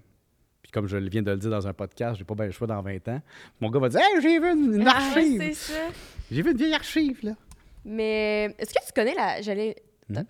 Je vais finir ma, ma Ouais. question de 23 ans, la vie adulte et euh, Etc. les, les dépenses. Il faut prendre des assurances personnelles. Ça, j'ai su ça aussi récemment. Mhm. C'est-à-dire, en fait, je t'ai écrit quel jour j'ai dû payer mes assurances maison, puis j'ai fait Chris, ça te coûte bien cher, c'est adulte. Moi, ça me coûte euh, les assurances maison. Sur ma maison seulement, c'est euh, 2900 par année, juste les assurances. Puis les taxes foncières et scolaires, c'est euh, 7000. Donc, avant même de respirer le 1er janvier, j'ai 10 000 à payer à la ville par mes assurances. Ça, j'ai pas encore payé la banque. La banque, ça coûte. Mon duplex, présentement, me coûte euh, plus de 4000 par mois en paiement pour la banque et ma locataire me donne 1425. Donc, moi, ça me coûte par mois, si je calcule les taxes, tout, ça me coûte euh, la totale.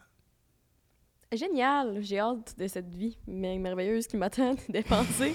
Mais la situation économique en ce moment, Oui. tout le monde parle de la grosse récession, puis euh, Il n'y a pas de récession encore, vraiment, mais. Il y a un- une récession, c'est deux, tri- trimestres en ligne avec euh, un, un PIB qui n'est pas dans les bonnes variantes de la vie, mais présentement, c'est surtout ce que les gens regardent, c'est que la première fois que je vous ai rencontré, les taux d'intérêt étaient en bas de 2 Ouais. sur une maison, puis on est à 6,5. Ben, euh, excuse-moi, mais euh, c'est là, c'est ça qui ça va plus, là. Moi, mon paiement hypothécaire a doublé. Le 4000 dont je te parle, il me coûtait 2200, 2300. Là, ça va plus. Parce que tu ajoutes les taxes, tout ça. Donc, c'est vraiment tough pour les jeunes. Est-ce que. Tu as combien de portes? Euh, toi, tu parles comme un propriétaire immobilier ou tu parles comme euh, combien de postes sur ma maison? Non, comme un propriétaire immobilier. moi, j'ai pas beaucoup de pas beaucoup de portes, moi. Moi, je suis pas un, tu sais, je suis pas un mégalomane. Je vis à Montréal. J'ai deux duplex. Pas grand-chose, là. Tu sais, quatre portes, dont une que j'habite. OK. Donc, mais, j'ai trois locataires au total, si tu veux. Mais ma question, c'était plus en lien avec ce qu'on vient de dire de comme le- ton, ton, ton, ex d'une autre vie, qui justement, tu, tu prévoyais pas le futur, puis les gens dépensaient beaucoup. Mhm. Mais aujourd'hui, on dirait que tout, justement, coûte plus cher. tu sais. Je sais que tu viens de dire qu'on n'était pas en récession nécessairement, mais les gens, ils ont. Non, mais je veux dire, là, au moment du podcast, on se parle, je fasse attention quand c'est di- diffusé. Ouais, dans Le deux 1er semaines. Mais novembre. on n'est pas dans une grosse récession, on est dans une période où peut-être qu'une moment donné, on va tomber en récession technique, mais on est quand même une situation où est-ce que, surtout inflationniste, c'est-à-dire que les choses coûtent plus cher rapidement. Ça, c'est la grosse affaire, puis le coût de financement est élevé. C'est-à-dire que présentement, depuis 20 ans, on n'a jamais payé les choses aussi chères que ça. Mais ça, ça, mettons, toute ta prédiction là-dessus, c'est ça va-tu revenir normal à un moment donné, comme les coûts de l'épicerie, les coûts de l'immobilier, ces, ces choses-là? Ou... Rien ne baisse techniquement très fort, mais il va y avoir une restabilisation à un moment donné. On atteint, c'est comme dans n'importe quoi. Tu as fait tes cours de, de maths, là, tu sais, les, les sinus, les cosinus. Là. Tu sais, tout ce qui monte redescend. Mais à un moment donné, quand c'est trop étiré d'un bord, il y a un backlash, puis on revient à l'équilibre. C'est juste que là, on est dans une période de déséquilibre, puis c'est très challengeant. Tu sais, imagine, là, ma maison, le coût de financement est passé de moins de 2 à plus de 6.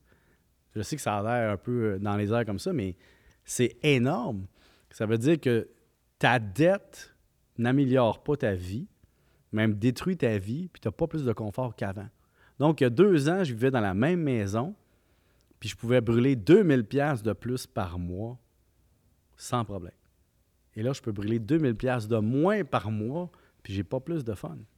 C'est euh, puis quelqu'un qui voudrait acheter ma maison aujourd'hui paierait plus cher que moi. Mhm. C'est épouvantable. Puis comment tu, tu, tu- tu peux faire la dame, mettons, je sais que, mettons, personnellement, c'est c'est quoi un peu comme tes trucs, tes conseils pour, mettons, moi, justement, je viens de sortir de l'Uni, Mhm. puis je vis dans un loyer qui m'a coûté un peu plus cher parce que c'était ma priorité de comme, moi, je vais être bien chez nous, puis dans ma tête et tout, là. Mais il faut que tu fasses des sacrifices ailleurs. Mhm. Puis en plus, mettons, moi, j'ai une entreprise.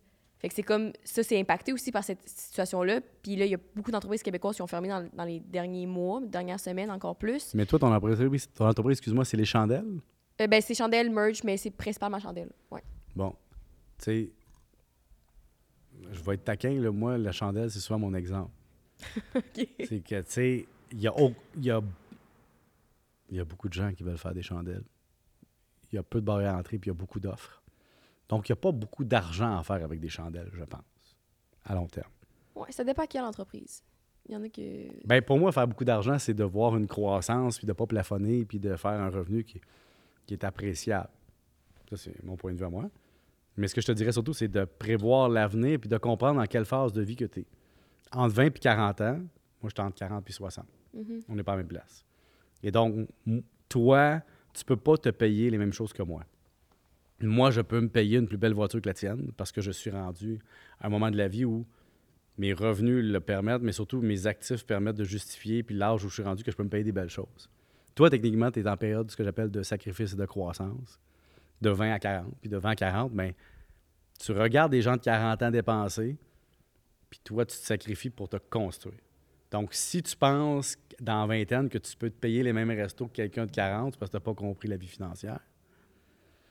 Donc, c'est ça, le, c'est ça le, le problème. C'est que c'est tough d'être jeune, puis de voir tout le monde vivre à 100 000 à l'heure, puis toi de te dire, moi, il faudrait que je me sacrifie pour mon avenir. C'est vraiment Ouais. ça. Tu penses que c'est quelque chose de très représentatif de notre génération de pas se- vouloir se sacrifier non plus? Tu sais, moi, presque tout mon entourage, c'est c'est des, ben, pas des, beaucoup de voyages, mais comme voyages à chaque année, comme euh, des beaux apparts. Justement, il y a des gens qui s'achètent des maisons avec ces trucs-là. Tout le monde, ils sortent. Puis surtout à Montréal, ça coûte cher en maudit, là, sortir. Puis les Le restos. monde sont fucking bien habillés. Puis c'est rare que tu entends Uber Eats, ça, ça part, ça part. Comme je connais pas beaucoup de gens de mon entourage qui se sacrifient, mettons. C'est ça qui est drôle je parce m'inclus que dedans, je les croise dans les restaurants, puis je me dis, puis là, je dis tout le temps, je dis, hey, ces gens-là sont jeunes en maudit pour être dans ce restaurant-ci où ils vont sortir avec une facture à deux de plus de 250$. piastres, là. Puis je me dis, ben, c'est un choix qu'ils font parce que les gens de mon âge, après ça, j'en croise tellement des gens de mon âge qui me disent, j'aurais aimé ça, appliquer ça plus jeune, là, je paye le prix, puis le prix est exponentiel. Je sais, mais qu'est-ce que je fasse? Tu sais, je peux pas aller pas faire, pas faire le, le moralisateur de mon oncle puis de dire à quelqu'un de 25 ans dans un restaurant T'as pas moyen d'être ici, va-t'en chez vous. tu. That's your problem. Puis je sais pas non plus ses parents c'est qui. Puis je sais pas s'ils sortent avec quelqu'un qui a de l'argent. Puis je sais pas si- s'ils vont hériter. Parce qu'il y a aussi le, le jeu injuste de la vie que moi, je peux compter sur personne. Il y a des gens qui peuvent compter sur du monde. Moi, je me suis bâti tout seul, puis je vais m'arranger tout seul, puis je vais hériter de personne. Ça, c'est ça mon mindset. Ça change la game. Là.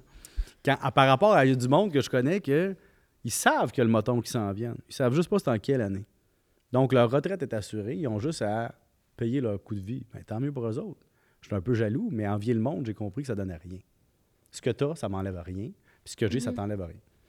Mais on peut pas, toi et moi, vivre le même train de vie, toutes choses étant égales par ailleurs. C'est impossible.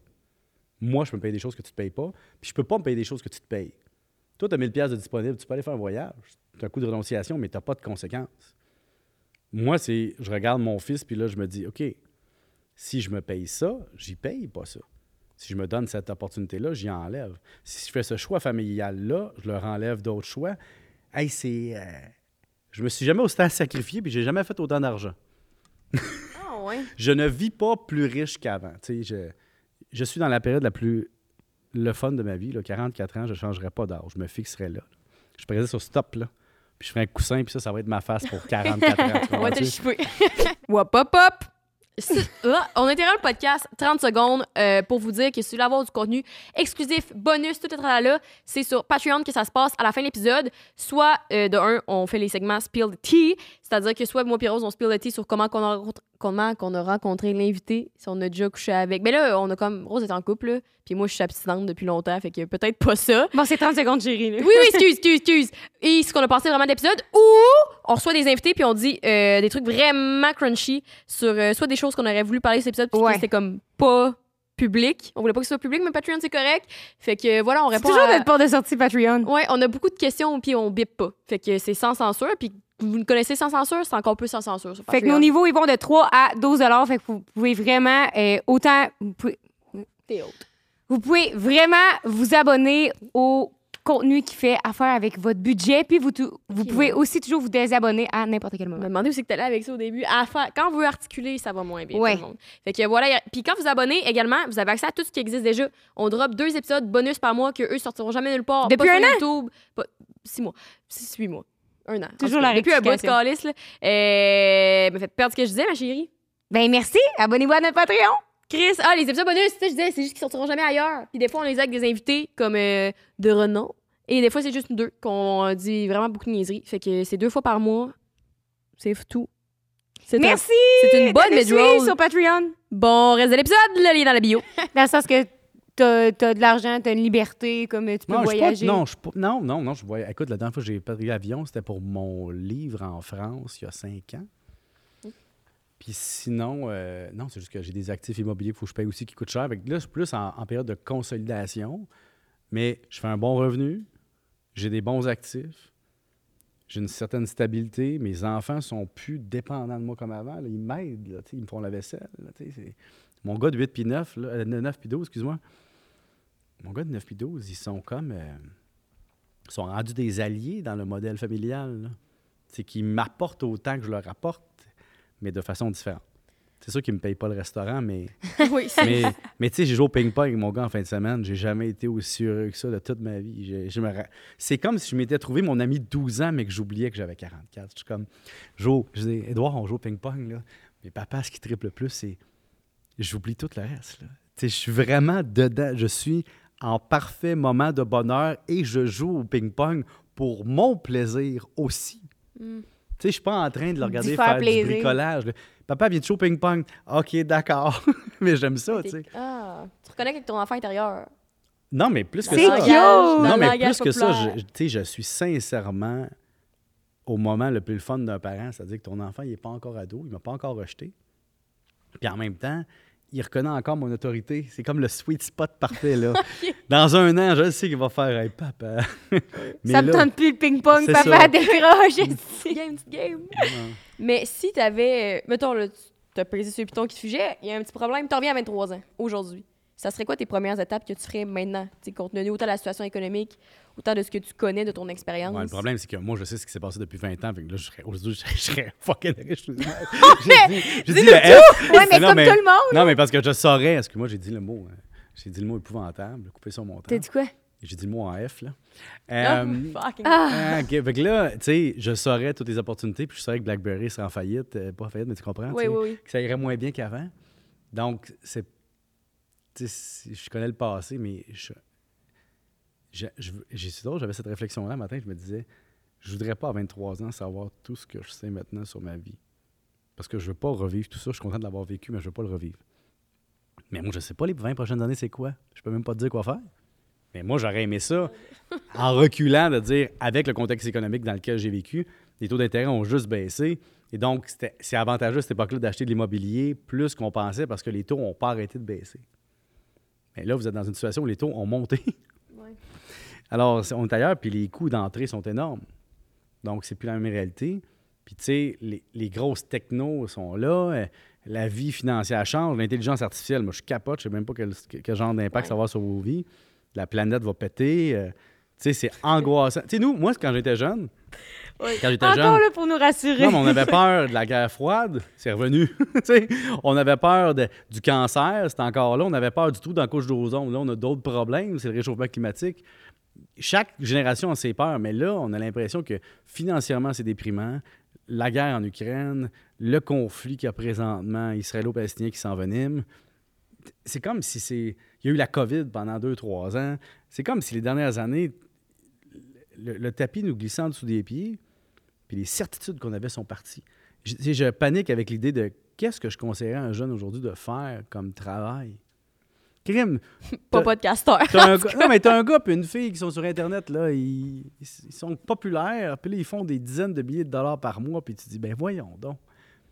Ils ont rien fait de leur vie, mais ils sont dans le bon timing. C'est un parmi tant d'autres, mais tes enfants regardent ça.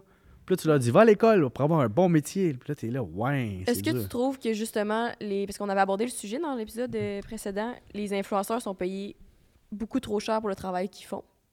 Ou que Non, le revenu n'est pas non, représentatif Pas du tout. des efforts? Pas du tout. C'est qu'ils sont capables, avec le médium qu'on leur donne, de générer une plus grande attraction puis une plus grande capacité de démontrer leur valeur. Taylor Swift, Ouais. grâce aux réseaux sociaux, elle a une population mondiale qu'elle suit, puis qui peut acheter sa merch, puis qui peuvent suivre ce qu'elle fait. Puis là, c'est rendu que tu vas dans un cinéma pour voir son spectacle live ailleurs. Tu veux acheter le, le verre jetable qui est à son effigie, Tout ça. qui n'est pas au Québec d'ailleurs, malheureusement. Mais à l'époque, il n'y avait pas ça. Donc, c'est juste que le canal a changé. Tu sais, avant, les, les vedettes, c'était pas les influenceurs, c'était les mannequins, c'était les acteurs. Mais c'était le même principe. C'était des gens payés pour leur valeur. Mhm. Moi, si t'es capable de générer de la valeur et quelqu'un te paye, ça veut dire que tu as une valeur marchande. Mais c'est tant mieux pour toi. J'ai aucun problème, moi, à ce que quelqu'un fasse 200-300 000 à 22 ans sans avoir étudié puis sans avoir aucune compétence, mais qui dit Je suis populaire puis je suis capable de générer ces revenus-là, bien, tant mieux. C'est quoi, euh, tantôt, tu as dit, euh, tu parlais à Jess de, de sa compagnie, puis là, tu as dit, moi, un salaire que, que j'apprécierais puis que je considère, blablabla. C'est quoi pour toi un salaire, mettons, par mois que tu considères À qui quel est âge? appréciable? Ben, Ouais, à quel À âge? 30 ans. Ben, à, à 30, ben, ça dépend combien. Ça dépend dans quoi tu as étudié aussi, là, tu sais. euh. un chiffre, pas euh, que tu as étudié en agriculture ou. À 30? Ouais. Que tu En dis, ah, toi, tu 2023? dois avoir une belle vie, mettons. En 2000, pas une belle vie, mais à 30, en 2023, hey, là, je vais me faire des ennemis, mais à 30, en 2023, avec le genre de personnalité que j'ai, euh, je pense que je voudrais franchir les six chiffres, là, à 30 ans. là. Pas à 23 ans, à 30 ans. Puis à 23 ans, en sortant de l'école, dans le monde d'aujourd'hui, je voudrais faire 50. Puis je sais même pas si ça, ça représente, mettons, 50, ça représente combien par mois? Ben, c'est 25 piastres de l'heure. 40 heures par semaine. Tu trouverais que c'est considérable pour mener une vie qui fait Non, du mais sens, t'es puis à faire 10 des piastres de plus que ça minimum, c'est quand même mieux que zéro, là, on s'entend? Oublie pas que le salaire minimum est rendu à 30 000. OK. Alors, je te demande, fais-tu 30 000 par année? Non. Donc, tu fais pas le salaire minimum parce que tu fais peut-être pas les... Tu comprends? Fait que tu me dis que mon podcast, j'en gagne ma vie, mais tu fais pas l'équivalent. Ah, ben tu m'as pas demandé si je faisais plus ou moins. Moi, je t'ai demandé, fais-tu 30 000 par année? Tu me dis non. ben non. Mais Donc, je peux faire plus que 30 000. non, mais là, tu fais pas que 30 000. Mais je fais plus que 30 000. OK, mais je comprends plus. Pourquoi tu comprends plus? Si je te dis, fais-tu plus que 30 000?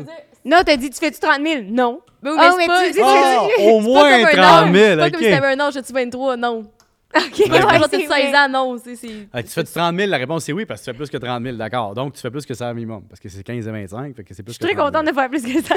Bravo. Bravo. Ben, c'est ça. Ça, c'est... Mais non, ben, pas vrai. En sortant de l'école aujourd'hui, puis là, je vais pas me faire d'ennemis. Il faut comprendre le contexte. Là. En sortant de l'école avec un diplôme, je sais pas, euh, pas un bac en histoire de l'art sans- avec un débouché illimité. Là. Je te parle, tu sais, quelque chose de... qui a un métier après. Là. Moi, je suis électricien, euh, je veux faire 50 000. OK, je comprends ce que tu veux dire. Dans le sens quelque chose qui se, qui se chiffre bien. qui se chiffre bien, qui se monétise. Là.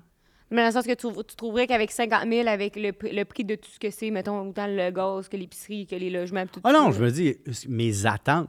En 2023, je m'attends à faire, en sortant de l'école avec un diplôme de très grande valeur, de faire, avec les avantages sociaux tout inclus, brut, 50 000. Parce que c'est ça les salaires d'aujourd'hui. Mhm. Comme je te dis, moi, les CPA qui sortent, maintenant, ils se font offrir 60 000. Fait que Moi, je te dis, je suis prêt. En général, je voudrais 50 aujourd'hui. Puis à 30 ans, je voudrais 100 000 avec mon background, pas avec votre background, Ouais. avec le mien. tu sais. Je comprends, c'est clair maintenant. C'est ça. Mais 100 000, c'est 30 000 d'impôts, tu sais. C'est Ouais, beaucoup ça. d'impôts. Ben, à mon niveau, c'est Hey, J'ai travaillé pour cet argent-là. si c'est pas vrai, je l'en donne. Regarde, moi, à chaque fois que je fais une pièce, je gagne euh, je paye 53,31 d'impôts. Fait qu'il me reste. euh, 50 cents. Non, mais il me C'est reste moins de 50 cents. 40 OK, il me reste 53% 46 et 69. Ouais, 53,31 Hey, c'est on le taux marginal. voler par le pas- non, mais c'est le taux marginal, le prochain dollar. Je parle pas les premiers et les prochains. Puis qu'après ça, quand j'achète un bien, je paye 15% de taxes, 14,975% Oui. Puis je paye aussi euh, tout ce qui est comme avantages sociaux, les revenus à la source, là, la RRQ, euh, tous les revenus à la source de la, sur la paye. En somme, moi, quand j'achète de quoi à 1000 pièces, ça m'a coûté plus que 2000 en revenus. Donc, ça me coûte bien plus cher acheter quelque chose que vous, mais je gagne plus facilement. Mais c'est vraiment paniquant. À un moment donné, tu, tu gagnes plus d'argent, mais à un moment donné, tu te dis ça ne vaut plus rien. Je fais juste payer de l'impôt tout le temps. Mais, mais ça vaut toujours la peine de faire une pièce de plus. Mais tu sais, quand quelqu'un me dit Hey, t'es bien cher, McSween, je dis Ah ouais, regarde, moi, il faut que je paye ça, ça, ça, puis ça en impôt. Ah, puis c'est pas mon problème. Je dis Ben moi non plus. Si tu veux m'acheter, si tu veux m'acheter mon temps, ça coûte ça. Puis si tu veux pas, ben je j'irai pas. C'est tout. On n'est pas moins bons amis. Mais Est-ce que t'es en couple? Oui. Ben oui. OK. Il a dit, euh, oui, oui, t'as dit la, fille à sa blonde à 16 ans. Ah, OK, OK, ouais, ouais. je savais pas. Puis est-ce que ta blonde travaille? Oui. OK. Oui, c'est journaliste, ça se peut-tu?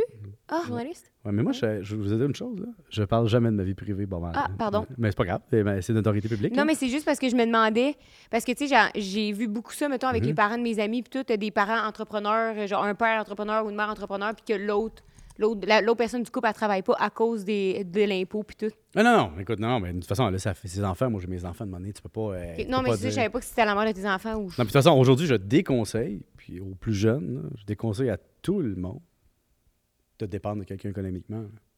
Fais ta vie, match-toi avec quelqu'un. Si ça marche, tant mieux. Si ça marche pas, tant pis. Mais sois autonome. Moi, quelqu'un qui dépend de quelqu'un, je trouve ça complètement fou. Là. Tu peux pas dépendre de quelqu'un économiquement en 2023. C'est- tu peux plus vivre de même. Ouais, mais là, parce que je pense à un, un de mes amis que, que ses parents, mettons, ça a tout le temps été ça, c'est que son, son père, il a une ferme, puis là, sa mère, Ouais. elle, elle travaille pas à cause que si elle travaillerait, ben, il faudrait tout qu'elle leur donne à l'impôt, tu sais, qu'est-ce que tu OK, mais je vais te poser la question à l'envers. Oui. Tu mettons, tu faisais l'amour et dans le pré, là, que tu rencontrais un gentleman farmer. là. C'est sûr que lui, il était impliqué. Là, il partira pas avec la voisine. dire, il fait juste travailler tout le temps. Mais ce que je veux dire, c'est que sais, c'est tout mettre ton risque amoureux d'affaires dans un couple. C'est Ouais. énorme. Moi, je dis arrangez-vous pour être indépendant comme ça. Les choix de vie que vous faites, Ça vous appartient. ça vous appartient. Puis vous n'êtes pas barré par l'argent. Il n'y a rien de pire que quelqu'un qui ne peut pas payer son loyer. Puis qui se dit, je reste avec Jaden juste parce que Jaden paye le loyer. C'est épouvantable. Mais je sais pas si ces gens, ces gens-là, ils ont euh, quelque sorte d'entente, euh, comme, ah, si je m'en vais, Mais peu importe. Tu sais, mettons là, que tu passes 20 ans à pas travailler en 2023. Fait que toi, toi, tu te matches avec euh, Jay Scott. OK. Puis puis que je travaille plus. tu travailles plus, puis Jay suis devient une mère au foyer. riche. Tu Ben, fais juste genre des vidéos sur TikTok. Tu Fais juste des vidéos sur. TikTok. Tu donnes ta, ta routine du matin, là, puis tu fais plus rien, OK? La question, c'est... Non, mais la question, c'est... Dans 20 ans, mettons que là, tu te sépares, puis là, tu retournes sur le marché du travail. C'est quoi ta valeur? Ta valeur n'est pas grand-chose, là, financièrement, en valeur marchande. Fait que tu t'enlèves de l'indépendance puis de la liberté. Puis s'il arrive de quoi à ton mari ou ton chum, puis qu'il faut que tu prennes la relève de la capacité de gagner du revenu, qu'est-ce qui se passe? Ouais, tu chanteras pas. Mais c'est que je sais pas si ces gens-là, ils ont des genres d'entente, mettons. Mais même si on arrête- des ententes, comme je te dis, même si tu as la meilleure entente du monde. Même si tu as signé un contrat pre- Mettons que t'es deux mettons. dans un couple. Il y en a un qui gagne, une qui gagne très bien sa vie, puis l'autre Garde, tu gagnes tellement bien ta vie que. Mais il n'y a rien qui garantit que cette personne-là va être capable physiquement de Mm. gagner sa vie. Tout. Il pourrait tomber malade. Puis là, tout ton modèle d'affaires s'écrase, puis il n'y a personne pour prendre la relève. Moi, je dis simplement, c'est que dans le monde, en 2023, 2024 et suivant, être en couple, c'est aussi un partage de risques. Pour l'instant, je m'en occupe plus. Tu dis, mais la prochaine fois, ça va être toi, parce qu'on partage cette espèce de risque-là. Donc, tu sais, il y a ça aussi. Là. Ça vaut ce que ça Mais justement, j'ai euh, deux dernières questions avant de passer au segment OK Bye. Euh, parce que de tantôt, on parle de comme développer ta, ta valeur Mhm. puis ta valeur. Comment tu fais pour développer ta valeur? Mettons, même live, là, comme on a parlé beaucoup de comme l'influence, ces trucs-là, mais j'irais. Non, mais je suis comme fuck le podcast. Excuse, le mot F. Never mind the podcast. Je vais parler bilingue. Euh, puis je vais travailler dans une agence de com, ou je sais Ouais. pas. Donc, tu as, développé des comment affaires. Bien, regarde, tu as développé une 30 valeur présentement parce que tu as déjà fait des podcasts, tu connais comment ça marche, comment tu peux générer des revenus, tu connais les downsides, hein, tu connais ce qui coûte cher, tu connais ce qui, qui marche, ce qui ne fonctionne pas. Puis tu peux amener cette expérience-là à des gens qui vont réussir plus que toi. Tu sais, c'est comme des agents d'artistes qui sont des anciens artistes. Tu sais, Renan Angelis, c'est un ancien baronnet. Il Ah! est décédé. Ah oui, tu savais pas ça? Non, je pas ça. Renan Angelis, c'est un ancien chanteur Ah, qui a eu ouais. beaucoup plus, de, gara- beaucoup plus de, de succès comme manager que comme chanteur de baronnet. C'est le même principe. sais, un agent de joueur, tu sais, des fois, c'est un meilleur. tu Je donne un exemple. Un des plus grands agents de joueurs de hockey du monde euh, au hockey, c'est euh, ouais, Pat Brisson, qui est l'agent de Sidney Crosby. Mais Pat Brisson, c'était un ancien joueur de hockey qui était peut-être pas assez bon pour être joueur de hockey, mais qui était assez bon pour convaincre des gens de signer ses joueurs à lui. Donc, Mm. c'est la même chose, c'est que c'est des hasards de vie. Comme là, tu crées une valeur, puis tu vas travailler en agence, ça va être correct, mais la différence, c'est qu'en agence, si tu es salarié versus propriétaire, tu n'as pas le même risque, mais tu n'as pas le même rendement non plus. T'as un salaire fixe à toutes les Ben, deux un salaire semaines. fixe variable, mais il y en a pour moi que s'il y a une passe à faire avec l'agence, c'est pas toi qui vas la faire. Mais en même temps, tu vas avoir une paye qui va être versée dans ton compte. Ça t'amène la sécurité.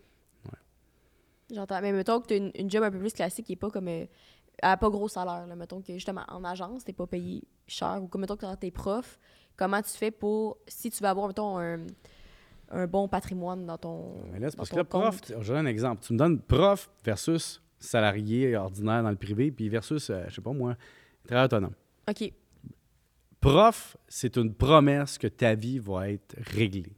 C'est-à-dire qu'on te promet un job pendant Je sais pas si 35 t'allais ans. dire de la merde. Non, Ouais, non. moi aussi. Non, on va te donner un bon salaire pendant 35 ans, des avantages sociaux, ton été off, ton temps des fêtes off. Tu vas avoir cette vie-là promise et garantie. Tu vas arriver à la banque, la banque va te prêter sur un salaire garanti. Tu vas avoir les plus, tu vas avoir un régime de retraite, tu vas avoir une vie confortable. Rien d'exceptionnel, mais rien qui va être dans le trou. Salarié, dans le privé, tu vas vivre des licenciements, tu vas vivre des périodes où tu vas te faire mettre dehors, tu vas vivre des choses. Mais tu peux négocier des- une vie qui, est- qui change. Tu peux changer de carrière, ça a valeur, ça aussi. Mais moi, je suis de ceux qui disent, puis là, je ne veux pas dire, écoute, je vais te dire quelque chose de fort. À moins que tu deviennes un top salarié d'une très grande entreprise que tu embauches, genre vice-président exécutif ou tes affaires la même, ou tu vas faire des payes de 5, 6, 7, 800 000 par année, être salarié, tu loues ta vie. Puis la personne à qui tu loues ta vie, ou l'entreprise à qui tu loues ta vie, doit faire un profit sur ta location. Donc, moi, si je demande un salaire comme salarié à une entreprise, c'est parce que l'entreprise juge qu'elle peut faire un rendement sur ma tête. Et donc, je vais jamais avoir un pouvoir de négociation qui va me faire faire un coup d'argent. Au mieux, je vais suivre l'inflation. Au mieux, je vais avoir un rattrapage salarial. Au mieux, je vais avoir des revenus. Mais jamais on va m'offrir Hey, t'as fait une maudite bonne job. Tiens, voilà un 100 000 qui tombe de nulle part. Oui, des fois en bonus parce que tu vends des, tu tu vends des affaires puis t'en vends beaucoup. Mais tu feras jamais fortune comme salarié si t'es pas dans un très haut niveau de salarié. Fait qu'est-ce qu'un des seuls moyens de faire fortune, c'est de devenir entrepreneur? C'est une des bonnes façons aussi de faire faillite. ouais, OK, c'est tu tranchant, sais, tranchant. on- en, en finance, on a le concept de risque-rendement. Si tu fais pas de si tu prends pas de risque, tu fais pas de rendement. Mais si tu prends du risque, tu peux ne pas faire de rendement puis faire du rendement négatif. Tu sais, peut-être que la valeur de votre podcast est basée sur le fait que vous êtes dans la vingtaine, mais si vous avez 43 ans tous les deux, tout le monde dirait Hey, là, Aux Ah, on va histoires de- à 43 ans. Tu sais, vos histoires de couple et de tout ça, tu sais, il faudrait que vous ayez. Tu sais, à 43 ans, les gens qui vous, écouteraient voudraient avoir d'autres types de contenus, peut-être, tu comprends? Mhm. Mais c'est normal qu'à 20 ans, c'est un autre type de contenu. Donc, euh, mais ça peut vous permettre de créer une valeur que vous allez vous servir dans un autre moment de votre vie. Comme moi, par exemple, j'ai été CPA avant. J'ai fait des- de la comptabilité, j'ai fait de l'audit, j'ai fait de la fiscalité. Aujourd'hui, ça me sert. Mhm. Mais je ne fais plus ça dans le day-to-day.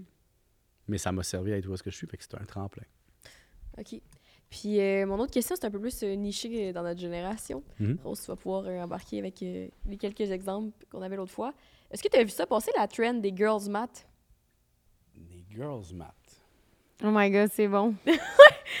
Peut-être pas, c'est sur TikTok beaucoup, là. OK. Et c'est comment les, les femmes, on va genrer ça parce que c'est le nom de girls math, calculent l'argent.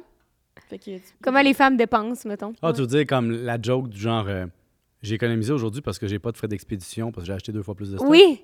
Entre autres. Mais il y a beaucoup, beaucoup d'exemples et je me suis rendu compte que c'était vrai. Que je pensais comme ça aussi. Ouais. De comme, quand tu dépenses cash, Mhm. t'as pas dépensé. T'es- C'était gratuit. C'est gratuit. Parce que c'est pas sorti de ton compte.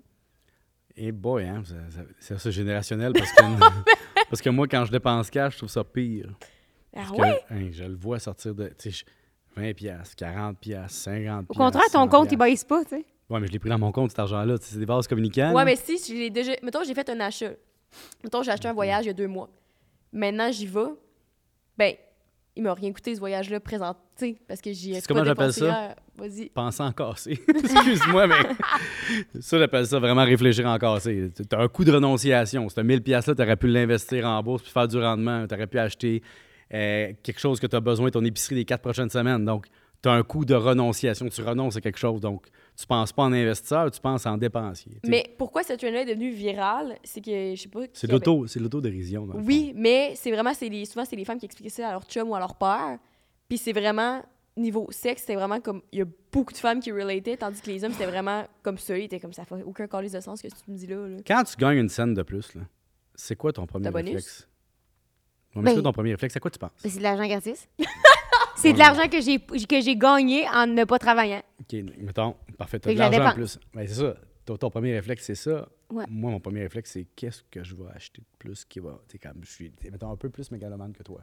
Exemple, euh, là, ma grosse frustration présentement, c'est pas de pas m'acheter des souliers neufs.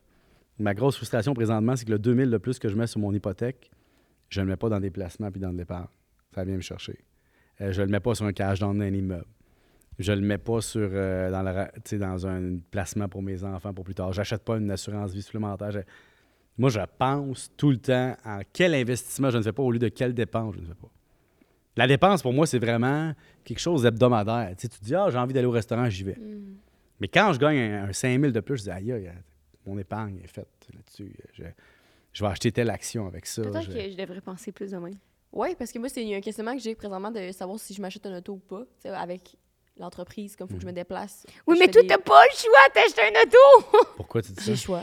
Parce que Jess, a fait des pop-up à travers le Québec, puis elle traîne ses bougies, ses chandelles. Donc, c'est ça- pour ça que tu fais de l'argent avec tes chandelles, mais que ça te coûte cher. Euh, Parce que tu as beaucoup de coûts frais liés à tes chandelles. Ouais, mais c'est plus des frais de. Là, c'est parce qu'avant, ben, l'année passée, c'était beaucoup comme les matériaux. Puis nous, c'était divisé beaucoup de dépenses de compagnie vu qu'on habitait à Sherbrooke, Mhm. Montréal, Québec. Fait que j'étais tout le temps sur la route. là, ça me coûtait 150$ piastres de gaz par semaine. C'est quoi ta marge nette à la fin de l'année dans ta compagnie? Il faudrait que je demande à mon frère pour ça. En somme, si tu vends pour 10 piastres de chandelle, combien de profit tu as dans tes poches? Euh. Mettons, je- mais ma chandelle, je la vends à 40. 40 piastres ta chandelle? Oui. Écoute, là, tu es en train de me dire que tu es dans le niveau qualité chandelle diptyque. Là. Hey, il y a des Diptyque vend- qui- il y a des chandelles qui se vendent est 100 vendu 110 piastres, là. Ouais, ça, des diptyques, non, mais c'est des chandelles qui sont je pas suis quand toxiques. même un peu moins cher. Non, mais qui sont pas toxiques et tout ça, là, mais je veux dire, est-ce que la qualité des, des produits que tu mets dedans puis la non-toxicité accote la valeur d'une chandelle à 40 piastres? Ben, c'est naturel, sans toxines, sans parabènes, sans OK, rien, tout ça. bon, là. parfait. T'en fabriquais combien par année? Et par année, j'ai aucune idée. C'est parce que l'année passée, ça a, ça a juste grandi à chaque mois, là, mettons. Mais mettons, dans ma grosse période, euh, qui était euh, le temps des fêtes, fait quatre mois, Mhm. de comme septembre à décembre, genre avec l'automne, je pense que j'en ai fait environ 3000, 3-4 000. 4 000 à 30 piastres, mettons. Non, peut-être plus 3000, 3000, mettons. Donc, ça ferait 120 000 piastres de marge brute. C'est ça? 4 000 fois 10, ouais, oui. 120 000 piastres de marge 100 000. brute. Moins Mais le prix a augmenté, ils sont rendus 40 depuis 6 mois environ. Avant, il était 35. Puis là, tu as des dépenses puis tout ça. Ouais. Mais 3-4 000 chandelles, là, c'est exceptionnel pour une compagnie de chandelles. Mais au Québec, ça pogne vraiment. Moi, je suis pas dans les plus successful. là. Non, non, Il y en a mais vraiment parce que des chandelles à 40 pièces, c'est un marché spécial parce que le gros marché des chandelles, tu sais, tu te vas dans les épiceries puis tout ça, euh, dans les produits, puis là, tu vois là, 10, 15, 20, 30. Mais 40, c'est commence à être cher, là, tu sais. Quand tu gagnes 15 pièces et 25 dollars, tu vas pas t'acheter une chandelle à 40 pièces. C'est étonnant quand même. Je pense que le monde sont tellement pas proches de leurs finances puis de leur argent que c'est. Quand chandelles dépensent, sont ils le ils le voient même pas. Non, je sais, je, je, je taquine les chandelles parce qu'il y a tellement de monde qui font des chandelles puis des savons puis Oui, ça a été tough de se démarquer. Avant, j'avais j'ai comme eu deux compagnies de chandelles. La première, c'était comme la classique euh, en soja, des petits noms euh, normaux, genre euh, brise d'été. Puis là, Mhm. c'est rendu des. euh, comme il y, a des- il y a des jokes dessus, comme. Euh, il y a plus de travail en arrière, des les gens achètent le storytelling de la chandelle plus que la chandelle. Comme il y a, il y a- mais j'ai aussi les noms. En tout cas, j'offre les deux là, parce que j'étais comme je veux pas juste me nicher dans un truc. Fait que tu peux acheter la version, l'odeur, maintenant que tu veux. Mhm. Il va avoir la version normale que ça va être euh, brise d'été.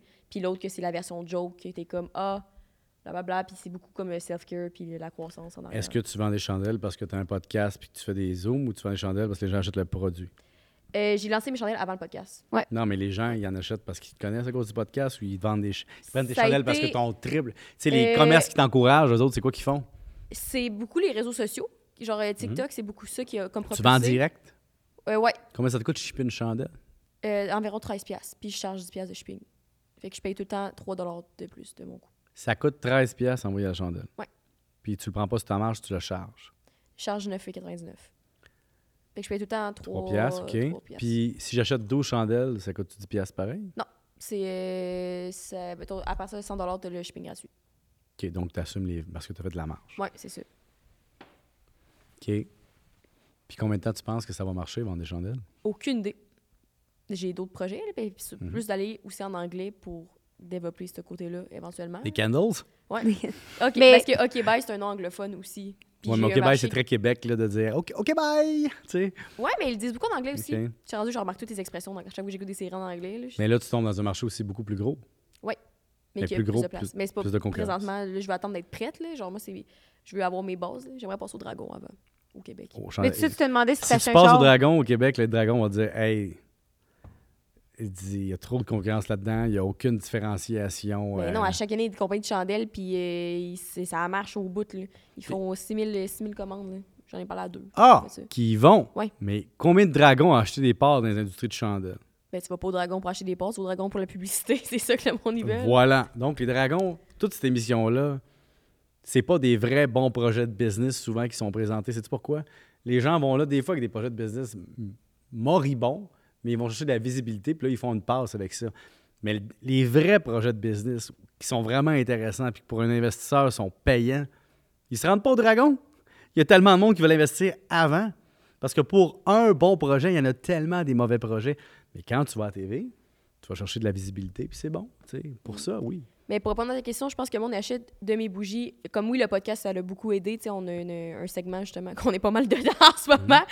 OK, bye. Le nom Ça de ma sera le segment. OK, bye. Code 5 à 7 pour 15% de rabais sur shopokbye.ca. Je peux pas croire que je participe à ça bénévolement, mais continue. Non, mais... euh, On s'excuse, Pierre. le, le segment, il, ah, bref, whatever, c'est pas ça que je voulais parler, mais le- les gens, ils l'achètent beaucoup à cause des phrases dessus. OK. Puis qui, qui aiment ça, comme c'est pas... euh, souvent, c'est c'est- c'est pas... C'est un achat impulsif. Ouais. Ouais, je pense que plus. Mais les chandelles, c'est tout le temps ça. Tu sais, tu le sens, t'es comme, ah, ça sent bon, je vais avoir ça chez nous. Puis moi, j'ai voulu ajouter une valeur de comme, c'est pas juste ça. tu sais, je veux Ok. que ça te fasse- Il y a des bougies qui, comme, qui te font plus réfléchir. et- Moi, il faut que ça sente la forêt. Le sapin. Hey, moi aussi, mon odeur préférée. Moi, si ça sent le sapin, tu m'as. Mais j'en ai une, puis ça fait genre trois ans que je l'ai. Fait que ça donne une idée comment. Tu l'as pas un bon souvent. client. Aimes-tu le popcorn au caramel? Parce qu'on est dans le segment OK Bye présentement, fait que j'ai un cadeau pour toi, Pierre-Yves. Une magnifique chandelle à 40 faite de mes propres mains à l'ouvrillage. Je finis ça à 2 h du matin tellement que je travaille. Ça sent le popcorn au caramel, Ouais. pour vrai? Ouais, ça sent sucré, fait que ça sent Hein? pas forêt. Elle est décorée. Regarde! Il est content. Non, mais attends, attends, ça sent. Il y a du... C'est un faux popcorn. Oui, c'est du Ben là. condensé. Mais ça sent vraiment le, le sucre, là. Oui, popcorn caramel. Mais mettons que je mets ça chez nous, là. Ouais. Ça, c'est quoi l'in- l'intention que j'ai? Eh, merci pour le cadeau en passant. Ouais. je- je- Ben là, ça, c'est plus une joke, là. Netflix and chill. Parce qu'on se rend jamais à la fin du film anyway. Comment ça? Parce que tu t'endors avant. Parce que tu fais. Ça, c'est tellement moi. Moi, là, j'ai- il y a des films probablement que j'ai regardé quatre fois. Tu sais, il est marqué reprendre le film, là. Oui. Mais moi, je sais pas pourquoi ma télé assume. Euh, le film se rend jusqu'au bout, puis je dors. Moi, je, je suis la personne au Québec probablement qui s'est endormie tout habillé le plus cette année. Parce Je que tu es travaille, fatigué. je travaille dans mon lit, mettons. Je me suis mis une télé dans ma chambre. Puis là, pour me faire croire que j'ai une vie, je pars un film sur Netflix, puis là, je travaille en même temps. Oui. Puis là, à un moment donné, Oh. je campe. Puis là, je me réveille en pleine nuit. Moi, je me lève à 4h30 mais, d'habitude. Puis à 2h45, je me réveille. Les lumières sont allumées. Je suis en jeans. J'ai mon laptop qui a tombé à côté de moi. La télé a fermé tout seul. Puis j'ai pas écouté mon film. j'ai- Puis là, j'allais écouter probablement pendant une heure sans me rendre compte. Et je me suis assoupi. Et cette année, là, ça m'est arrivé tellement de fois que je me suis trouvé pathétique. J'ai dit Hey, Pierre, te rends-tu compte comment c'est malsain de tellement travailler que tu t'endors tout habillé dans ton lit d'épuisement? Je comprends. ce Qu'est-ce que tu as fait pour remédier à ta situation? Je me suis pas parti un podcast, en tout cas. mais- pour remédier à ma non, parce que c'est situation. pas payant. non, mais pour remédier à ma situation, euh, ben, je me, je, me, je me couche. Mais j'ai pas encore remédié. Je peux pas dire que j'ai remédié, ça m'est arrivé encore il y a deux jours. Mm. Donc, euh, tu sais, les soirs où je travaille puis je suis dans mon lit, ça arrive trop souvent. Mais Rose, son truc, c'est d'allumer une petite chandelle puis de rien faire. Puis tu peux mettre le feu à la maison? Ouais. Oui, ben essayer de pas t'endormir devant. Mais euh, qu'est-ce qui est le fun aussi, qu'est-ce qui différencie mes chandelles, que j'ai oublié de te dire? Oui, Contrairement aux petites chipettes de Il est éclaté, de la pointe-tu? C'est comme euh, chez Chocolat Favori. Ouais, chandelle c'est vrai. Chris, Chocofave, contactez-moi. Mais euh, il brûle 45-50 heures. Fait que vu que toi, ta bougeade dure 3 ans, elle va durer jusqu'à la fin de ta vie. Fait que je t'annonce que. Mais moi, la question, être- c'est à quel moment, Oui. à 43 ou 44 ans, là, Ouais. J'ai envie que ça sente de popcorn au caramel chez nous sans me mettre à manger du popcorn au caramel. Ben, mange-en. Ça, c'est-tu dangereux, ça? Vas-tu devenir comme. Addict? Ouais. Ben, c'est mon best-seller. Ça se Ah oui. possiblement. Ouais. Mais j'avoue que. Puis elle sent beaucoup, même quand elle n'est pas allumée. Mais elle sent les gens. quoi? Elle sent.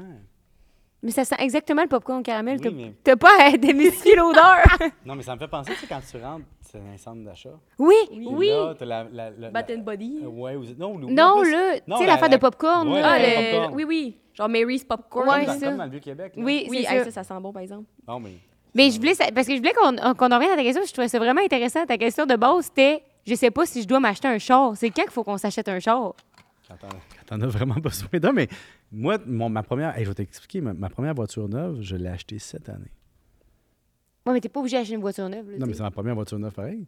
Puis j'ai eu beaucoup comme une auto quand j'étais plus jeune. sais. Mm. Puis le métro. Mais je sais, j'étais à Montréal. Si tu veux vivre à Charlebourg. Euh, Charlebourg, ça ne marchera pas. Mais euh, à Montréal, moi, ça a été bien long avant que je m'achète une auto. euh, J'en ai acheté une dans des fins professionnelles, à deux à l'époque. Quand elle a brisé, on a pris comme une auto une couple d'années, je pense. Après ça, on a racheté une usagée quand j'ai eu des enfants. À un moment donné, je suis devenu prof de cégep, fait que je me suis acheté une dompe à 2500$ piastres que j'ai roulé pendant 5 ans. Après ça, j'ai vendu la dompe 900$ piastres, Quand même. Ah ouais. quand même. Et là, euh, qu'est-ce qui est arrivé? Pourquoi j'ai- j'ai-tu racheté autre chose? Ouais, j'ai eu une autre auto. Ouais, mon père me, ah, mon père me, me donnait sa Regain, ça, j'étais content. Et là, la Regain, je l'ai changée contre une autre voiture usagée. Et là, je me suis acheté une voiture électrique neuve parce que là, en acheter une usagée, c'était plus difficile qu'au bénéfice. Mais Ok. ça va te gruger tous tes revenus, au moins que tu achètes vraiment une affaire de base. Mais c'est rendu tellement cher, là, Rose. Elle s'est acheté un char usagé, puis euh, écoutez, euh, écoutez cher. Ben combien, écoutez, un char? 9000. Ben, 9000 en plus, c'est probablement Ouais. une voiture en, en bas de 2010. Non, c'est une 2015. Oh, quand même! C'est une Elantra, puis elle a kilomètres? 78 000 kilos. C'est quoi la poigne? C'était que c'était à une grand-mère. Ben, c'était à un gars qui habite. C'est pas une pogne, mais c'est comme. Le gars, il habitait à Montréal, puis il n'y avait pas de parking. Fait que l'hiver, il utilisait jamais son auto. Fait qu'il a parké chez sa grand-mère. Fait que L'odomètre n'est pas reculé, là. Fait quoi? L'odomètre n'est pas reculé. Ouais. Non, c'est ça. Fait qu'il l'utilisait jamais pendant l'hiver, puis tout. Puis lui, il avait. Quand je l'ai rencontré, le gars, c'est un. Un gars qui a genre 35 ans, puis tout. Puis là, il vient de s'acheter. Mais c'est un deal. Ouais. 9000, c'est pas cher. Tu, sais, tu peux payer ça avec le revenu d'un mois, là. Non, mais j'étais vraiment. Mais j'ai regardé les. C'est une blague. Non, mais moi, j'en ai regardé en crise des choses, puis j'allais en voir Il y des. avait rien en bas de des autour de 5 000, vidanges. Non, mais, euh, mais par présentement, les 5 000. paiements, puis tout. puis je présentement, tu achètes une voiture, tu sais, une Honda Civic, c'est rendu 30 quelques mille, tu sais. C'est fou, là. 30 Ouais. quelques mille pour une Honda Civic. Si jamais il y a une commandite d'auto qui veut nous commanditer, euh, sachez qu'on est. Mais moi, pas là-dedans, j'en ai un. Sur le bumper, OK, bye. Mais c'est parce que je trouve qu'avec les, avec les autos, c'est que. Puis nous, on était souvent, souvent dans cette position-là. C'est que si c'est pas toi qui as un auto, ben faut que tu profites de quelqu'un d'autre. genre. Tu sais, nous, on a beaucoup Oui. profité de ta mère. tu sais. Vous êtes des profiteuses. que- Ben, ma mère nous a énormément aidés. Elle, me- elle nous a déjà passé l'auto pendant comme six mois. Des mois, là, ouais. Puis elle nous a vraiment aidés. Fait que j'ai l'impression que tant que tu t'achètes pas une auto, va toujours falloir que ce soit quelqu'un d'autre qui te, Kick up. qui te kick up. Ouais. Moi, j'avais dans la tête qu'il fallait que j'investisse avant d'avoir une voiture, tu sais. Parce que pour moi, une voiture, c'est une dépense. Que là, je suis rendu dans le cycle de vie, dans la, tro- troisième phase, où est-ce que tu peux te payer un peu de luxe. J'ai une voiture, puis j'assume totalement que la dépense, je peux me la permettre. Mais ça me fait mal au cœur quand je regarde les plus jeunes qui ont la même voiture que moi. Oui. Je dis, aïe, aïe, eux autres, ils mettent le prix d'un loyer quasiment dans, dans l'auto. C'est fou raide, là. Ils sont craqués dans la tête, mais qu'est-ce que tu veux, c'est leur choix. Ouais. Tu sais, moi, quand je vois des jeunes avec des voitures de luxe, je me dis tout le temps, hey, réalises-tu le coût de renonciation? Moi, c'est pas le coût de la voiture qui, m'impressionne, puis qui disent qu'ils roulent en voiture de luxe, puis sont bien fiers, tout ça. C'est qu'est-ce qu'ils ont pas fait avec ça, parce que c'est le cash down, c'est un plex. C'est le cash down, c'est un REER, c'est le cash down, c'est une vie. Ouais. Mais, mais t'as impressionné du monde pendant 5-6 ans, tu sais. Puis la meilleure, rais- la meilleure réponse que je donne tout le temps, c'est quand j'avais votre âge, tous les gens qui ont acheté des voitures, sans exception, en, en se payant un luxe, aujourd'hui, cette voiture-là n'existe plus. Elle est plus bonne ta carte, parce qu'elle a 20 ans. là, Ouais. c'est- Donc, Ouais. c'est- pas une voiture de collection. là. Et donc, n'importe qui qui a payé 45-50 000 pour une voiture en l'an 2002-2003, c'est sûr que c'est aux poubelles aujourd'hui. C'est une perte sèche. Quelqu'un qui a investi, c'est merveilleux. là. Donc, oui, tu as besoin d'une voiture, mais 9 000, c'est bon. 9 000, je dois avouer que c'est pas cher Ouais. pour le monde aujourd'hui. C'est beau, hein? Mais oui, mais moi aussi, quand, que, quand que je m'étais mis, parce que c'est récent que j'ai acheté mon auto, ça fait un mois, puis quand que je m'étais mis à, à regarder les chars, j'étais comme, moi, là, je veux un char neuf, euh, qui, que je veux payer par mois, puis tout le kit. Puis après que mon trip se soit passé, puis j'avais vu les prix, j'étais comme, tabarnak, c'est fou. Puis cette journée-là, il y a un de mes amis qui est venu chez nous, puis il est arrivé dans son nouveau char loué, c'est un char 2023 de luxe, puis je me disais, aïe, aïe, c'est fou pareil de, comme, de vouloir flouber tout cet argent-là à notre âge. En même temps, ce qui est vraiment cool pour toi, c'est que moi, c'est ça que j'ai vécu. C'est que tu ne peux jamais dans la vie, avec bonheur, baisser de confort. Une fois que tu as connu quelque chose, Ouais. tu descends plus. Comme là, moi, je vais dans des restaurants qu'à votre âge, je suis jamais allé. Puis qu'aujourd'hui, j'aurais beaucoup de misère à retourner dans mes anciens restaurants parce que là, je suis rendu critique. Je suis rendu critique dans mes vins puis dans les autos, même affaire. Donc, quand tu te maintiens dans quelque chose de pas confortable, c'est le fun. Moi, mettons, je suis passé d'une masse de 5 à une voiture électrique. Là, je suis passé d'une voiture qui avait pas de caméra de recul, pas de bip-bip, qui avait rien d'électrique pratiquement, puis que c'était une voiture de base, de base, de base, à une voiture qui, qui a tout. Donc là, j'ai découvert le luxe une moment en empruntant la voiture de quelqu'un pour aller. parce que la mienne était au garage. Puis j'ai dit ça, ça a été la pire chose qui peut m'arriver dans la vie parce que j'ai pris goût Mais au oui. détecteur d'angle mort, à la caméra de recul, à- tu sais. Mais oui. C'est vrai, toi, t'as toujours roulé dans le char à ta mère, là? Moi, je peux pas avoir un char de merde. Mais tu peux, mais tu peux. veux pas. Ben, j'ai appris aussi à conduire plus dangereusement cause de- Mhm. comme je fais jamais mes angles morts, il y a le bip bip du miroir. C'est malade. La caméra de recul, être ouvrant, je puis je sais peut-être plus conduire avec un char normal, là, finalement. là. Tu sais, moi, je bois du vin nature, là, puis c'est fun parce que ça coûte moins cher que des grands vins, des fois, mais tu sais, j'ai beaucoup de misère à retourner avec la piquette du dépanneur. Là. Je suis plus capable d'aller là, j'ai mal à la tête, mais ça n'arrivera plus. C'est comme quand tu te baignes dans une piscine chauffée, puis tu fais ma piscine à 70, que mes parents chauffent au soleil naturel, elle me tente plus. Exact. En tout cas. Mais t'es déjà chanceuse d'avoir une piscine. là. Mais j'ai pas. Ben, non, c'est pas vrai, j'ai une piscine sur mon toit, ça ne compte.